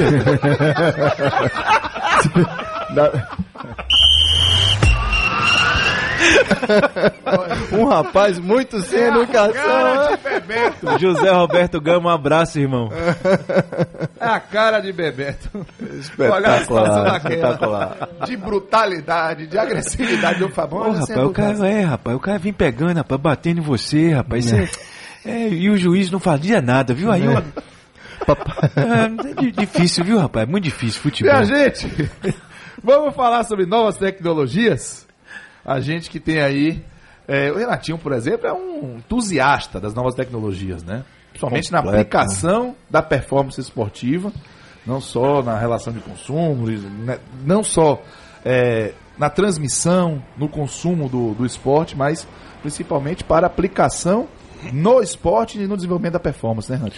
Perfeito, eu, eu sou mesmo, viu, Cacito? Eu, por onde eu passo, eu tento catequizar, eu participo de vários grupos aí de, de WhatsApp falando sobre o tema e eu acredito piamente que uma chance de um clube diminuir o fosso, o- o fosso econômico existe- que existe entre os clubes hoje é se esse clube dominar a tecnologia. E aí eu estou falando até tecnologia, não só. O torcedor tem que estar bem claro quando a gente está falando de tecnologia, se tem algumas aplicações dela. Uma coisa é você fazer o deverzinho de casa da tecnologia, que é o sistema financeiro que o cara vai ter dentro do clube. Ah, tem uma outra dimensão de atuação da tecnologia que é no relacionamento com fãs, com torcedores. Que aí você conhecer esse, o que esse cara consome, que família é essa, quantos, é, é, quantos familiares tem, quantos carros eles têm, se eles têm carro, se tem televisão, se aonde ele não, mora. onde mora, faixa salarial. Então você tem uma inteligência de Big Data aí muito forte. E o outro é o voltado para o desempenho esportivo que para mim esse é, é- é o que está acontecendo. A gente, quando analisa e lê alguns artigos, existe uma verdadeira revolução sendo feita disso lá na Europa. E mesmo no desempenho esportivo, Natinho, você ainda tem aí, pode dividir em É. algumas camadas, né? Você tem as mais simples, que a galera já conhece hoje em dia, né? Que é Exatamente. onde é que tá o calor do jogo, Isso, performance do atleta, correu mais, é. e tem outras muito mais avançadas, que você vai falar daqui a pouco, que estão bem à frente disso tudo, né? Então, assim, e meu ponto é esse. Então, a gente já convive hoje com Big Data, né? Com inteligência artificial, com realidade virtual, com realidade aumentada. Só para vocês terem ideia, alguns clubes na Europa já, já, tem, já estão fazendo transmissões de jogo com 6K de definição. Então, em 6K. E aí eu abro um parênteses para isso. É, é, Esse, para mim, é um dos motivos que os clubes precisam ser donos do conteúdo. Porque cada vez mais, e a gente, quando se reporta o Sportainment, você está criando experiência para esses caras, você vai ter o torcedor. Lembra o seguinte: um estádio cabe 50 mil, 40 mil. Tem estádio, você pega um estádio de Barcelona, cabe quase 100. Ok. Quantos milhões de torcedores eles têm pelo mundo todo? Então você precisa estender a experiência disso ao cara que está lá na ponta. E aí, lembrando, você vai ter situações que os óculos virtuais desses aí da vida vão derrubar preço, porque tecnologia ela permite isso, né? À medida que ela vai evoluindo, ela vai barateando certas, certos, certas coisas, certas inovações. Então o cara vai estar na casa dele, sentado no sofá, com um óculos virtual, ele já está, já acontece isso. E é- é- essa estratégia dos clubes de construção de marcas globais né, é impossível fazer isso sem tecnologia. Impossível. Perfeitamente. A tecnologia, velho, ela é um dos pilares fundamentais que explica a estratégia de dominação né, global, especialmente dos clubes europeus. É, E isso é importante, então, até para eu é, é, é, falar um pouquinho mais dessa questão. é, tem um cara que tem um artigo muito legal é, chamado Caio Moreira. Ele é doutor em comportamento e cognição pela Universidade de Göttingen, na Alemanha. E, e aí ele fala o seguinte, no estudo dele, cara, você sabe quantas decisões um jogador de futebol toma durante uma partida? Rapaz. Chute aí, meu amigo. Você fala do Bahia? Pá, 6 mil decisões. Um jogador de futebol disputando uma partida de 90 minutos toma 6 mil decisões. Então o que ele diz é o seguinte: quanto mais esse cara desenvolver as habilidades cognitivas. E ainda tem gente que decide errado, né? Bom, o que mais tem, né? O que mais tem é gente que decide errado.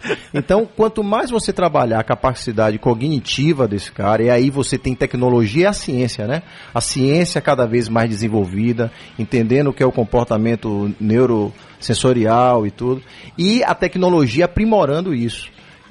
A gente ainda tem uma passada enorme para percorrer. França e Portugal hoje são países referência na formação de jogadores de base, especialmente por conta de investimento em tecnologia. Perfeito. E eu, e eu vou dizer, eu, eu inclusive mencionei isso num grupo que a gente participa, e eu fiquei feliz porque eu, eu tive a oportunidade de perguntar para o presidente Guilherme Belitani, num evento que, que teve do, do grupo, do Simplesmente Bahia, e eu perguntei, presidente, eu gostaria que o Bahia tivesse uma atuação da mesma forma com o núcleo de- ações afirmativas, que é um belíssimo trabalho, mas que ele também fizesse isso em termos de tecnologia, que o Bahia fosse enx- enxergado como um clube em que abraça a tecnologia.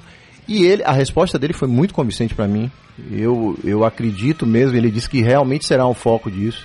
Então tem chance da gente ver algum, alguma coisa interessante acontecendo aí no Bahia nisso. Olha, é, alguém que falou muito sobre comunicação e as formas de comportamento dos clubes e essa questão da, da tecnologia teve que exigir, exigiu dos clubes que eles melhorassem esse- essa relação com o torcedor foi Tom. Em um dos nossos programas. TBT de ano. Tom. Eu, O doutor, TBT de Tom. Não tenho o dúvida Drops disso. de Tom. É o TB-Tom. É o TB Tom. é o Teleton. Nós vamos ouvir como foi que Tom abordou esse assunto rapidinho aqui no Futebol SA, relembrando mais uma passagem dos nossos programas. Vamos lá. Esse conjunto de adjetivos né, constrói aquilo que os publicitários chamam de posicionamento, ou aquilo que quem trabalha com comunicação chama de reputação. No fundo, é mais ou menos a mesma coisa, é a maneira pela qual você é percebida né, pelos outros. E isso é tão forte no mundo do futebol. Essa semana, é, especialmente nos últimos 10 dias, quem torce pelo Bahia né, viveu um turbilhão de emoções que mostra como esse processo de engajamento afetivo por alguma coisa leva você ao limite do equilíbrio emocional. Um time que até 10 dias atrás era apontado como uma referência de gestão, de qualidade, de planejamento, de posicionamento. Jogou pra ficar em quarto lugar. Jogou para ficar em quarto lugar. De repente, em 10 dias, por conta de três derrotas, esse, essa, esse Essa liga. patrimônio, essa liga, meio que desaba, né? Criando um nível de animosidade, de discussão, de vaias, inclusive, em estádio, né? Pra você ver que o quão longe um clube de futebol é de uma empresa. Os clubes se parecem muito mais com igrejas e muito mais com partidos do que com empresas. Porque você tem em relação a isso um sentimento quase que de devoção. Sim. Um sentimento de crença, um sentimento de pertencimento. É impressionante. Você realmente na comunicação, você. Você. É por isso que eu tenho um programa com seu nome, é o Teleton. Ah, então, você- você- Silvio, me pague alguma coisa, É, então Silvio. paga pra aí. Fica na linha que a produção vai falar com você, tá bom? Fica aí. Paga 50. Paga 50. Ai. Sensacional, viu, Acioli? Vamos pro break, voltamos já, hein? Get the cool. Get the cool to shine. Get the cool. The cool to shine. Futebol SA. Dorival Caymmi falou. O quê? O quê? Que beleza! Maria José, beijo, viu? Ela quer parabenizar essa bancada linda pelo programa e que venha Minha mais. mana, Obrigado, obrigado de coração a Maria José. Um grande abraço ao Zé Luiz de Natal, que é uma alegria, ele tá dizendo aqui pra gente, uma alegria celebrar com vocês esse dia. Mês passado eu estive revendo todos os programas no Spotify durante a semana. Olha Que lá. massa, velho. Obrigado Legal. ao Zé Luiz de Natal, um grande abraço pra você. Olha o Crispim. Eu sou o Crispim, bom dia. Bom dia. A principal concorrência do futebol é a família. Já ouvi muitas vezes minha esposa falar: você fica aí assistindo o seu jogo e não quer sair nesse horário. Ó, o futebol SA atrapalhando Eu, a dinâmica eu, do eu pessoal ouvi um monte, de eu vi um monte de cabeça aqui na frente da arquibancada é balançando você- positivamente. Pra aquele cachorrinho que fica em carro, você sacudindo Os aquela cachorrinhos do assim, táxi negócio. fica com Como a é que você lê assim, uma mensagem dessa logo hoje? É. Foi de propósito, quero, eu quero provocar o assunto. né? Porque se não for pra causar uma discórdia, a gente nem sai de casa, né, velho? Claro. Deixa eu mandar, um- mandar um abração aqui pra galera da, da barbearia Tambaú sem rima, por favor. Lá na Pituba. Puxado, Nai. Nai, velho. A galera tá ouvindo a gente, todo mundo ouvindo a gente lá agora. Que legal. Rubro negro de coração, mas uma galera que sempre ouve a gente, meu irmão. Um abração. Grande abraço. Um abraço também ao Pablo Caldas, tá mandando mensagem aqui dizendo que tá ouvindo o programa. Parabéns a todos por um ano de futebol SA, o melhor programa de esportes do estado. Informação Oh, e cultura em alto nível. Muito obrigado, Pablo. Grande abraço, também conhecido como Muchocho, um grande amigo. Esse bloco nós vamos falar de novas formas de consumo.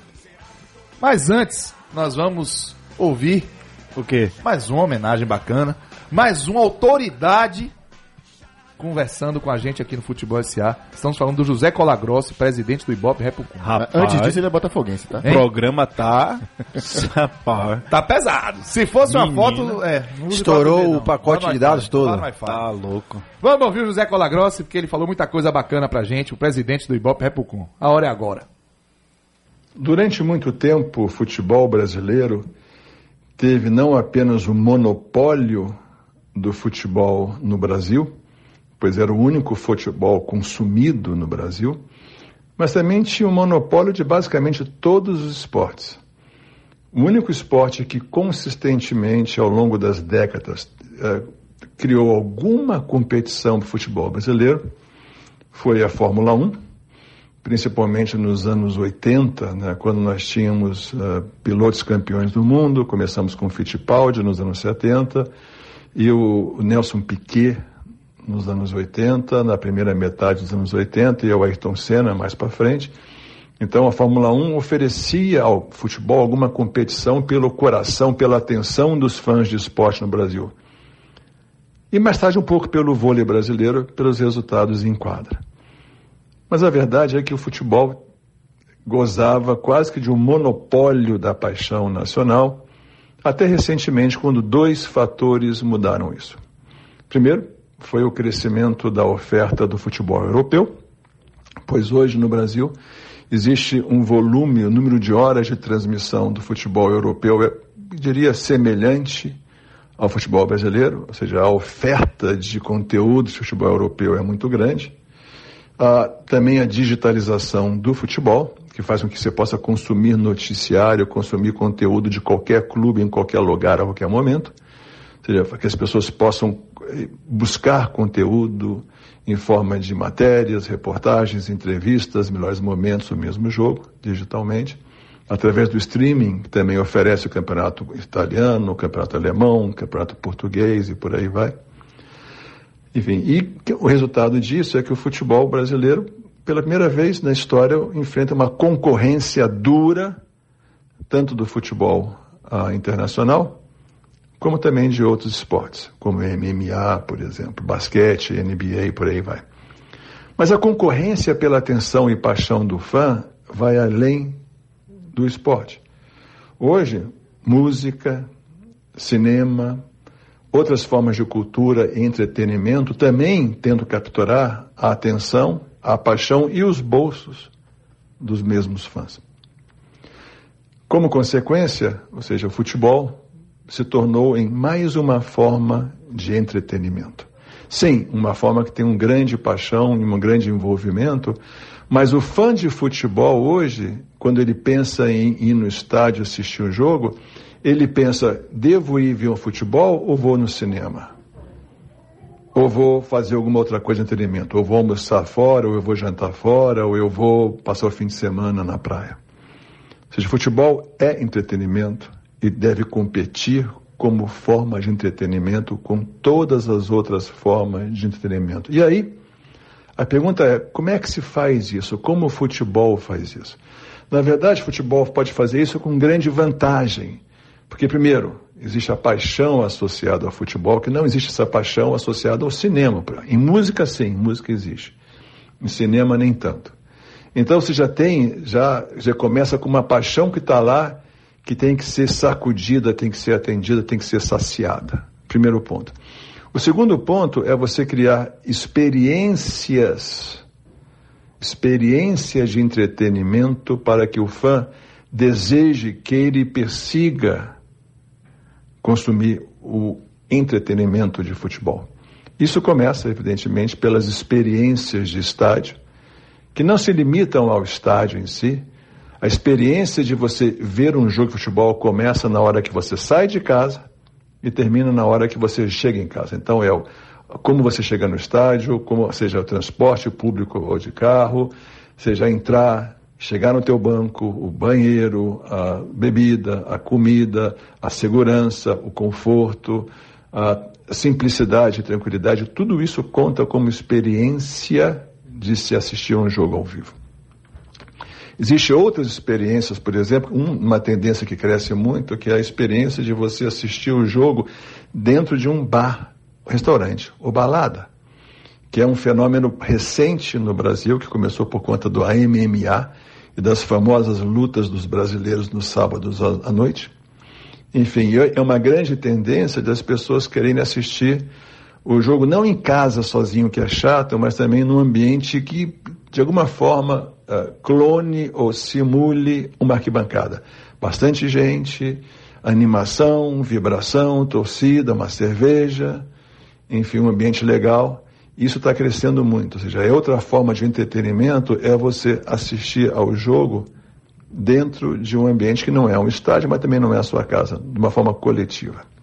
Agora, finalizando, a experiência que o futebol pode proporcionar vai muito além de assistir o jogo. Você pode colocar o seu sócio torcedor ou seus fãs para assistir uma coletiva de imprensa, para assistir um treino, ou mesmo ir no ônibus para o estádio, uma pré-eleição, para tirar uma selfie com o jogador antes ou depois do treino. Se são experiências de vida que têm um valor enorme para o fã, que geram um conteúdo de mídia social fantástico e que não custa nada aos clubes, só um pouco de organização e entendimento da importância disso. Enfim, então, o resumo aqui é que futebol é entretenimento e é importante entender que futebol compete com outras formas de entretenimento e principalmente é a responsabilidade dos clubes oferecer essas experiências para que continue atraindo os seus fãs e atraia, na verdade, um número maior de fãs, ou seja, que não estão hoje consumindo o seu produto. Aqui é José Colagrossi, diretor executivo do Ibope Repucom. Eu convido todos vocês a me procurar no Twitch, no arroba jcolagrossi neto, arroba jcolagrossi neto, onde diariamente eu posto dados, informações, estatísticas e rankings de futebol e de esporte, são muito interessantes e úteis à indústria. Um abraço. Valeu, José Colagrossi. Que aula, hein? Tá. Grande, grande participação. O homem no exterior participando com a. Botafoguense, né? Botafoguense. Botafoguense. Fanático, assim como grande parte de nós, né? Somos. Muito conteúdo de qualidade que ele sempre Muito, posta muito. lá. Ele sempre, todo mês o Ibope Repocon divulga o ranking digital da- dos clubes brasileiros, dos principais clubes brasileiros, né? Então você pode acompanhar todos os meses, divulga bem no início do mês, em cada rede social, como é que está crescendo, o que está diminuindo, e faz um trabalho bem, bem interessante mesmo. A gente começar a falar um pouco sobre esse assunto, né, de nova forma de consumo, é bem legal a gente falar sobre dois conceitos que a gente se fala muito, mas nem todo mundo sabe exatamente o que é, né? Que é de streaming e on demand, né? Que são dois conceitos que se falam bastante. Diga, Alvin. São irmãos, é? Cara, quase isso, viu? Porque um depende bastante do outro. Na verdade, streaming é um serviço que transmite conteúdos pela internet, né? Sem necessidade de você baixar. É o que a gente fala do Netflix, né? Você tá ali à sua disposição e você vai vendo quando você quiser. E on demand deriva justamente disso, né? É a possibilidade de você saber a hora, o que assistir e a hora que você vai assistir. É sobre a sua demanda, né? Por isso que chama-se on demand. E todo conteúdo de on demand é assistido via streaming, não tem jeito. Então, assim, por isso que são. Se não são irmãos, são primos, eu São- diria, é, né? tão ali, tão ali. Primos, né? Streaming é justamente, é, talvez, o, a- o caminho para onde é, se, se, caminha, né? O caminho onde se caminha é bacana, né? Onde vai, na verdade, as transmissões de, de esportivas Esportivas, no mundo todo, né? Não só de futebol, mas basicamente futebol tem apostado muito nessas transmissões. Chegaram alguns canais importantes para o Brasil recentemente, da Zon é um deles, transmitindo aí as competições sul-americanas e por aí vai. Mas assim, é legal a gente observar o que está se fazendo também lá fora já, né? O modelo europeu, assim, sempre a gente busca observar o que acontece lá fora. É muito interessante porque como a gente falou no início do programa, eles já deram um passo à frente, né? A transmissão para o streaming lá para eles já não é mais o que está sendo discutido. Eles distribuíam conteúdo primeiramente através de, dos, dos grandes canais, os grandes players de TV, Sky, por aí vai, e, os, e as, os, os conteúdos de streaming. Mas hoje a discussão lá para eles é eles começarem a criar o próprio canal deles de streaming e passar a fazer a distribuição do conteúdo deles. Ou seja, não apenas eles gerar o conteúdo, que é uma coisa por isso também já vencida, pacificada, mas também a distribuição ser feita por isso. E só a gente precisa chamar a atenção que isso não é a primeira vez que acontece lá. Lá na Europa já existem ligas que fazem esse tipo de, de distribuição de conteúdo. E, e parte disso está exatamente na discussão que a gente sempre faz aqui. Os clubes brasileiros não entenderam ainda como é que eles podem fazer a gestão do conteúdo a partir da sua geração. Eles entregam a geração de conteúdo para a TV que a transmite, ou as TVs que as transmitem. Então, assim, esse é o maior problema. Isso é tão grave, cara, para que você entender o que o Barcelona fez agora. A gente estava falando mais cedo também sobre os é o Barça, Barça TV+, que é um canal de streaming, basicamente, para distribuir conteúdo desde treinos, jogos históricos. Eles cobram menos que 2 euros para cada um. Quase todos os clubes europeus estão caminhando nessa linha. sim, sim. Real Madrid, Liverpool, Benfica. Benfica, todos eles têm. Sim. Né, tem. O, o, o Barcelona teve ano passado uma receita de mais de 100 milhões de euros somente do ambiente digital dele. Olha que, olha que loucura de grana, né? E, eles acabaram de, de comprar uma área para construir o que eles chamam de Barça Studios. Ou seja, eles já entenderam que se existe uma demanda gigante por conteúdo ligado ao clube, quem tem que promover esse, esse conteúdo são eles mesmos. Ou pelo menos partir deles esse conteúdo. Então os caras botaram um estúdio para produzir conteúdo para oferecer para o torcedor. Você entende a distância disso, né? E, e o ponto disso, Tchelo, é como é que você conecta também as gerações mais novas, né? A gente está falando aí dos millennials, do, da geração Z também. Essa turma está acostumada a, a- assistir é, futebol com duas telas. Uma na, na grande e outra na menor ali, seja tweetando, seja abordando. E muitos deles, inclusive, abandonaram já a tela grande e só assistem em smartphones. Então, só dar uma ideia aqui, 60% dos jovens usam smartphone quando assistem TV. Então, como é que você conecta, se prende a atenção desse cara de alguma forma, em que, mesmo ele assistindo o jogo lá, mas ele também está falando do jogo numa, num WhatsApp. Hoje é o que a gente faz, né? Se a gente está na, na frente da televisão, a gente está com um grupo de WhatsApp aberto ou no Twitter, de alguma forma, você debatendo sobre, sobre o assunto. Então, como você conecta essa turma? Como você, e aí algumas grandes redes sociais já estão atentas a isso. Facebook entrou muito forte é, comprando Libertadores, né? É, a própria, os próprios serviços de streaming cada vez mais é Live FC, Dazon. Então cada vez mais a gente tem players nesse, nesse mercado. MyCujo. MyCujo, que inclusive a gente tem tem participação, olha, tem participação do City nesse bolo, a gente vai falar lá na frente, viu? E o Amazon que comprou 20 jogos da Premier League pelas próximas três temporadas, né? Então a Amazon também entrou nesse negócio. Você estava falando da questão da segunda tela, e aí o, o CEO do Liverpool tem uma fala também que eu acho que eu preciso trazer para você aqui. Ele diz o seguinte: quando olho para o número, número de espectadores, enquanto CEO de um clube de futebol, fico preocupado com a próxima geração de fãs que está por vir, pois 90 minutos serão muito tempo para um homem ficar sentado em um sofá. Pois é, é isso aí. É, e aí você vê que essa, essa discussão sobre novas formas de consumo, né, passa por duas grandes vertentes. A primeira é o que é que está acontecendo para que você consuma o jogo de futebol de uma forma diferente. Isso tem a ver com streaming, tem a ver com segunda tela, com uma série de maneiras diferentes de Você assistir. escolheu o canal que vai assistir, o, canal. ângulo que você assistir, né? Mas Né? isso, ou seja, são apenas formas diferentes de assistir um- a um jogo de futebol. A outra questão é, você não vai consumir apenas mais um jogo de futebol.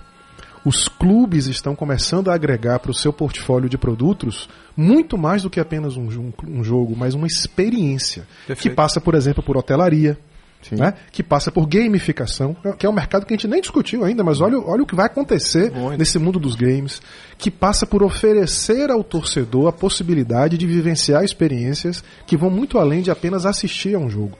Então são do- duas vertentes diferentes. Nós estamos assistindo jogos de uma forma diferente e nós estamos fazendo mais do que apenas assistindo jogos. Rapaz, vocês ficam falando assim, parece até que ele tá aqui tá no Brasil vivendo aquele. o celular do jogo da cobrinha ainda, né? O sol já tá na corrida, tá muito atrasado em relação a isso. É maluco, rapaz. Tem muito, Ah, né, É correr. muita coisa pra andar ainda aí. Zezinho, nós vamos pro break. Voltamos já já. Get the cool. Get the cool to shine. Get the cool. The cool to shine.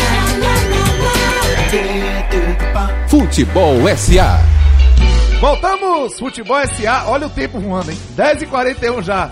Velho, duas horas não dá, gente. Vamos aqui organizar isso. Tem que ser três horas. Olha, um abraço. Alô, Raquel Checker. Raquel. Sandro Salum, obrigado pelas palavras. Gente, um Sandrinho. grande abraço pra vocês. Ele que disse pra gente o seguinte: parabéns ao melhor programa do rádio brasileiro. Fazer aniversário é um desafio pra qualquer produto de Maria. entretenimento. Mas com a equipe dessas, o difícil fica fácil. Obrigado mesmo. Grande, Sandrinho. Sandro Salum. Cara, quanta mensagem bacana. Obrigado, viu, galera, É, pelo carinho, pelo, pelo respeito que vocês têm com a gente. Muito bom. Olha, a gente ouviu aqui o nosso querido Marcelo Azevedo, o Cello, falando de novas tecnologias, ó, rapaz. Mas ele não fala só de futuro, não. O homem fala de passado também, seu Zezinho. Mais é, o- que ele. é, ele é o nosso integrante raiz. Vamos ouvir o Drops de Marcelo Azevedo, vamos? O Cello, pros íntimos, viu? Vocês não procuram ousadia, não.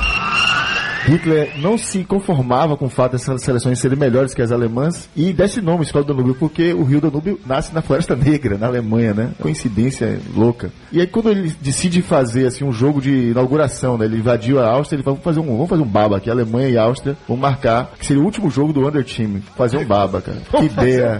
Que Imagina no dia de alemão. Aí enche o estádio, cara. Olha o que Matias Sandler resolve fazer, cara. Acaba com o jogo, faz gol e vai lá ainda zombar com os militares alemães que estavam assistindo o jogo. Obviamente que aquilo ali ele não sabia, foi o último jogo dele. Ele depois disse que se machuca, não quer mais jogar pela seleção nem alemã nem austríaca. E infelizmente, aos 35 anos, né, o corpo dele é encontrado depois, né, é, morto em, em situações super polêmicas. Tem gente que diz que foi suicídio, foi o que disse a, a polícia alemã. Tem gente que fala que ele foi é, suicidado, né, vamos chamar assim. Ele tá, o cara é tão reconhecido até hoje lá no país dele que ele tá enterrado no cemitério em Viena ao lado de simplesmente Schubert, Strauss e Beethoven. Só isso. Is nosso. Menino. Rapaz. Rapaz, cultura, viu, velho? História. Cabra bom. A cara dele tá ótima aqui. Minha gente, e você que tá aqui pensando, fez, os caras fizeram duas horas de programa e não chamaram aquele rapaz que. Pois é.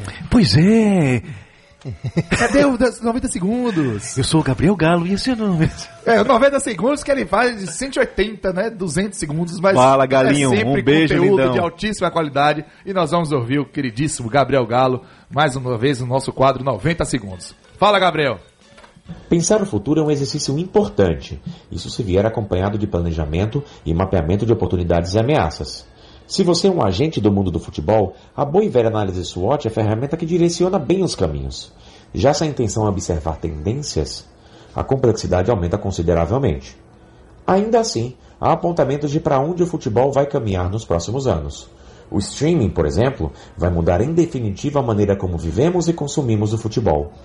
Em paralelo, tendemos a ver os clubes como proprietários do conteúdo gerado sobre eles, facilitando o acesso a locais além de sua influência, pois controlam o alcance, o objetivo, a mensagem e o meio. Ao expandir as fronteiras, algo muito mais viável por conta da internet, e procurando abraçar culturas tão díspares, a mensagem tende a exaltar aspectos reconhecíveis do clube para construir afinidades.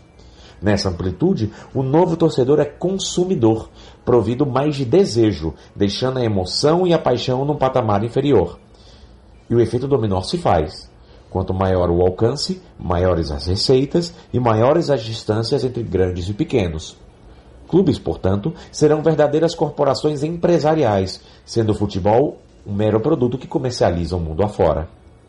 Só que, ao mesmo tempo, algumas ligas que se baseiam em negócios, como a norte-americana, importam um jeito de torcer dos sul-americanos, buscando levar a paixão do jogo para dentro dos estádios e na relação das pessoas com o futebol. No meu entendimento, o maior desafio do futuro é entender em que ponto o negócio e a paixão passam a entrar em conflito, porque o aspecto dinheiro pode subjugar a emoção. Mas o fato é que não existe futebol sem paixão para dar-lhe cores e vida. É nesse equilíbrio que residirá a alma do futebol tal qual conhecemos. Do povo em celebração com o seu time, do pequeno desafiando os grandes com condições similares.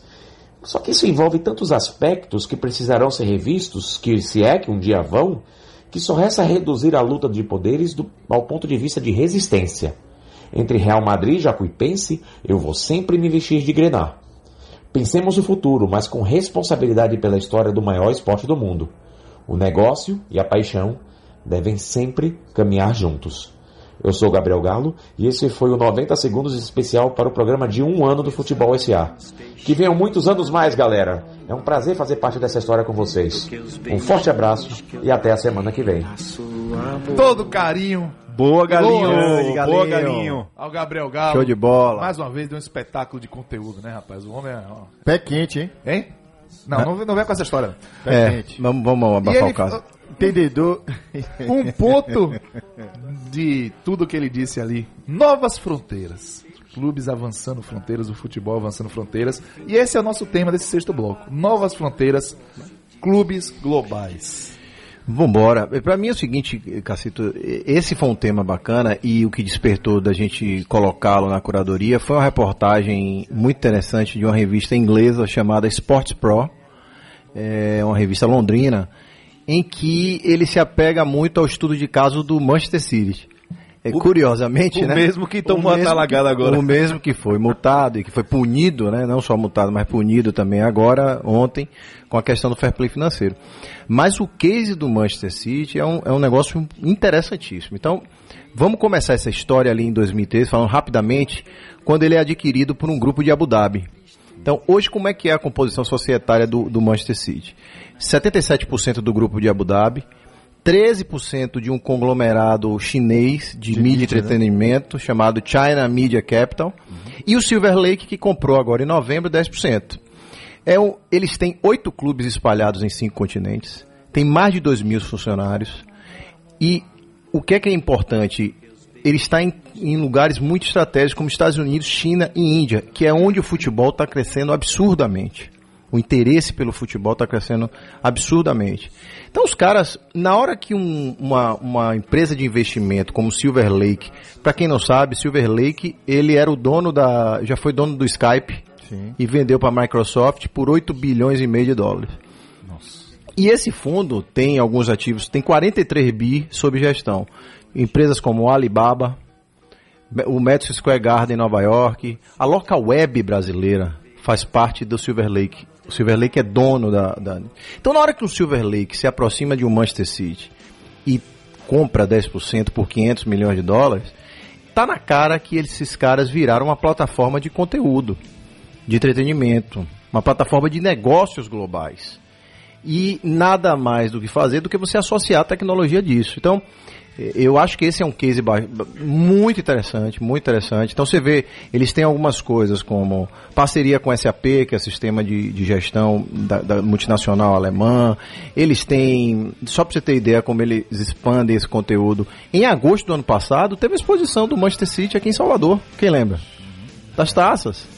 Então, olha para onde esses caras, e até um pouco tempo atrás, a gente praticamente não ouvia falar do Manchester City. Eu não sei quem acompanhava muito e por ser o time do- dos caras do Oasis, do Noel e Liam Gallagher. Não você não tinha mais notícia do Manchester City além disso.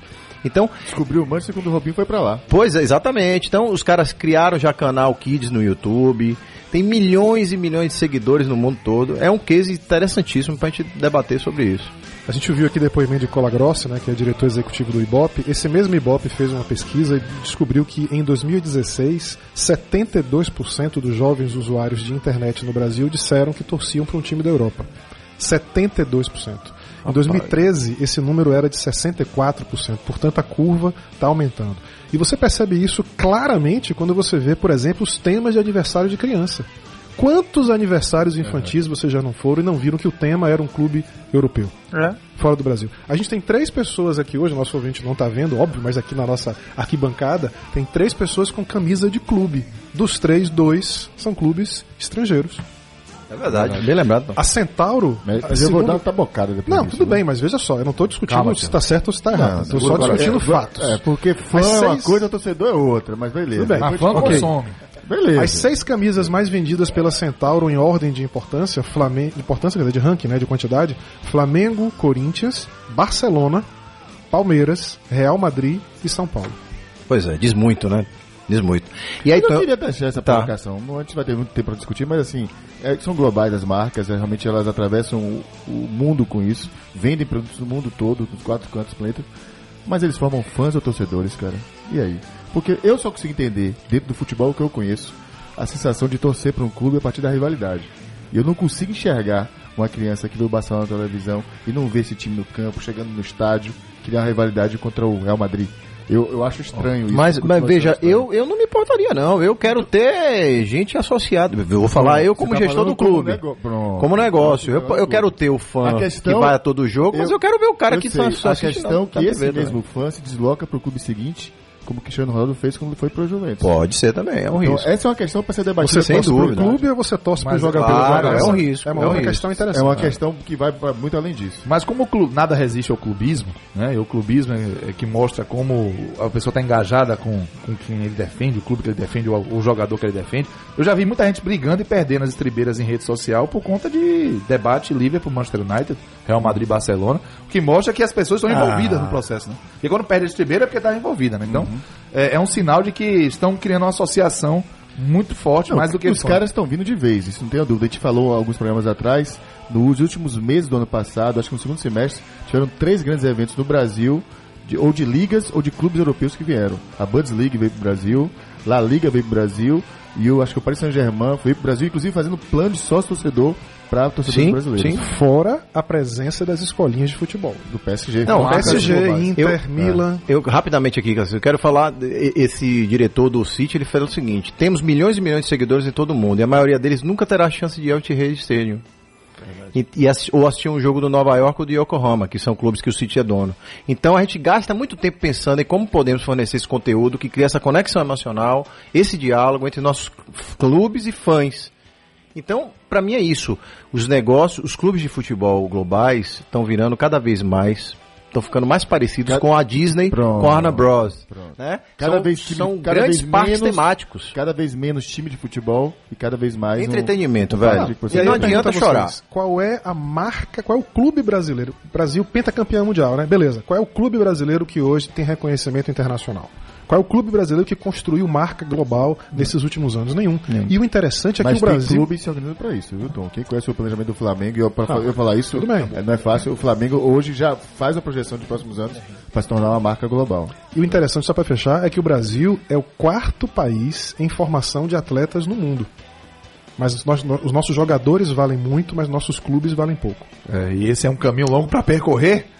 Quem percorreu um caminho muito longo foi um áudio que veio lá de São Paulo. Mais uma homenagem que nós recebemos aqui do grande André Henning. Quem Grande sabe na brother. bola parada. É, Grande brother, Andrezinho. O homem que transforma qualquer jogo em um espetáculo emocionante. Gênio, gênio. Seja no rádio, seja na TV. Vamos ouvir o que, é que o André Henning mandou pra gente. Fala rapaziada do Futebol SA, André Henning chamando quem sabe na bola parada. Rapaz, vou dizer pra vocês, quando vocês começaram com esse negócio de Futebol SA, eu pensei assim, tomara que dê certo, cara, porque a gente precisa de uma discussão diferente, com mais qualidade, com mais profundidade no futebol brasileiro. E vocês já estão fazendo um ano e estão cada vez mais firmes e fortes e criando uma audiência, criando uma tendência para que a gente fale mais do futebol de uma forma diferente como vocês fazem. Sou fã de vocês, então quero mandar um abraço para você, Renatinho, Tom, Cello, Alvinho, Cacito, toda a rapaziada que ajuda a produzir aí o programa e desejar muitos anos lá ele de vida para vocês, viu? Tô aqui sempre na audiência acompanhando pelos podcasts, mas tô sempre dando uma uma conferida. Grande abraço para vocês. Felicidades Futebol SA. Valeu. Valeu, André Henning, muito Massa obrigado. demais. Já esteve aqui com a gente num pré-eleção sensacional na bancada. Minha gente, 10h55, passou voando. Para, velho. Cadê a terceira hora? Onde é que eu reclamo? Raquel. Minha gente, vamos revelar o número do dia que hoje valeu o prêmio? A hora é agora. Esse foi tranquilo, nem parece que foi Tom, velho. Nem parece que foi Tom. Número do dia, 51. 51 edições Quero. de futebol SA. Ah, tá. Você que sério. oferecendo uma bebida. É... Ah, vá. Foi fácil, hein? hein? Essa foi só- E aí, por isso que tivemos já, são quatro ganhadores, cada um vai ganhar um par, né? De ingresso pro show de hoje, né? Pro, pro fim de tarde que vai acontecer no Maison Célia de Queiroz, em Itapuã, com as bandas Samba Mocidade, Samba Pretinho, Samba do Pretinho e Miller, com participação de Big e Samba Maria.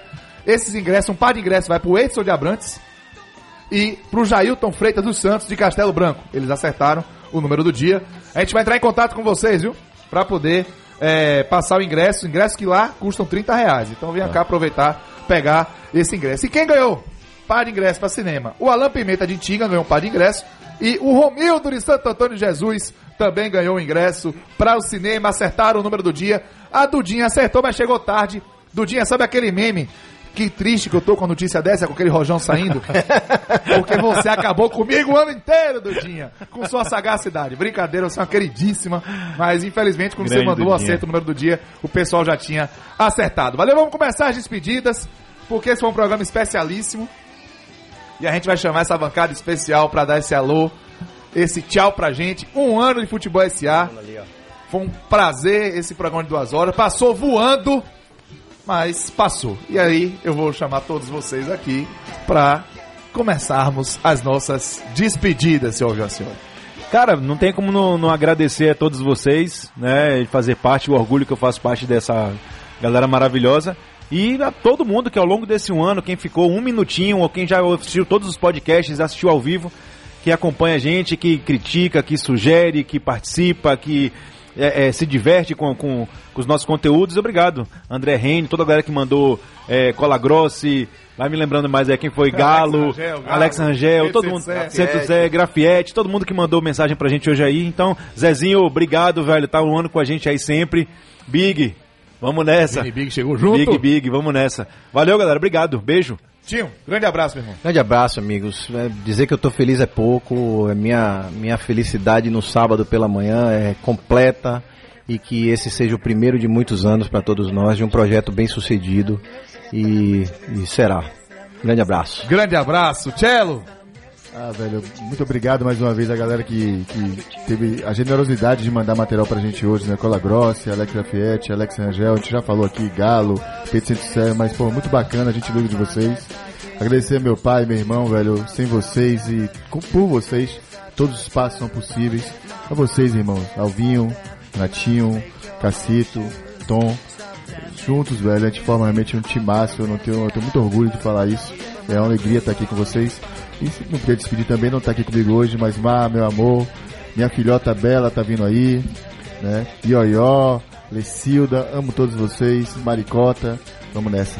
E um abraço pra galera da Única também, tá? A galera que faz isso aqui acontecer pra caramba, viu? Claudinho, Carlinha, toda a turma lá maravilhosa, Nanda, Nanda, Perazzo, sensacionais. Toma, irmão, um abraço. Impossível chegar aqui, né, falar da nossa alegria. Um abraço a todos vocês, a todo mundo que ajudou a gente a estar aqui até hoje, aos nossos patrocinadores, as empresas que nos apoiaram, aos nossos amigos, todo mundo que mandou energias positivas e em especial as nossas famílias. Né? É impossível estar aqui sem mandar um beijo às pessoas que nos amam, que nos apoiam, É, a todos vocês que estão aqui, meu pai, Cris, Digão. Digão, manda um abraço pra todo mundo. Abraço. Lindo, Digão! Boa, Digão. A gente, cara, essa gratidão também pra todos vocês, que são meus amigos e irmãos, né? O apoio, o suporte, o aprendizado.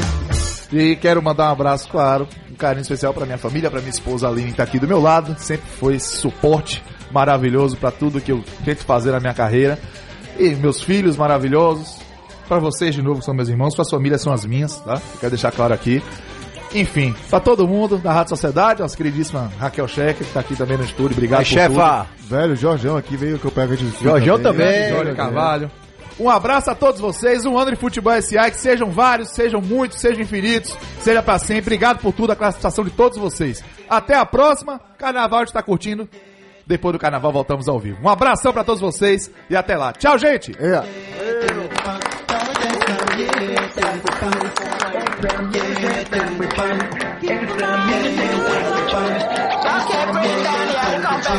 Get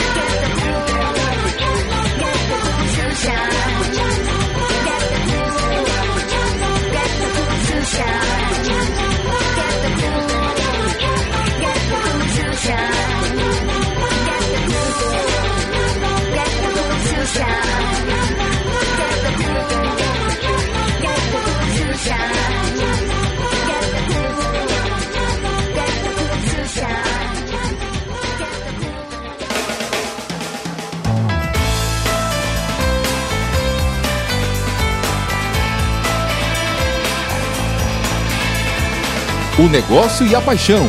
Juntos, Futebol SA.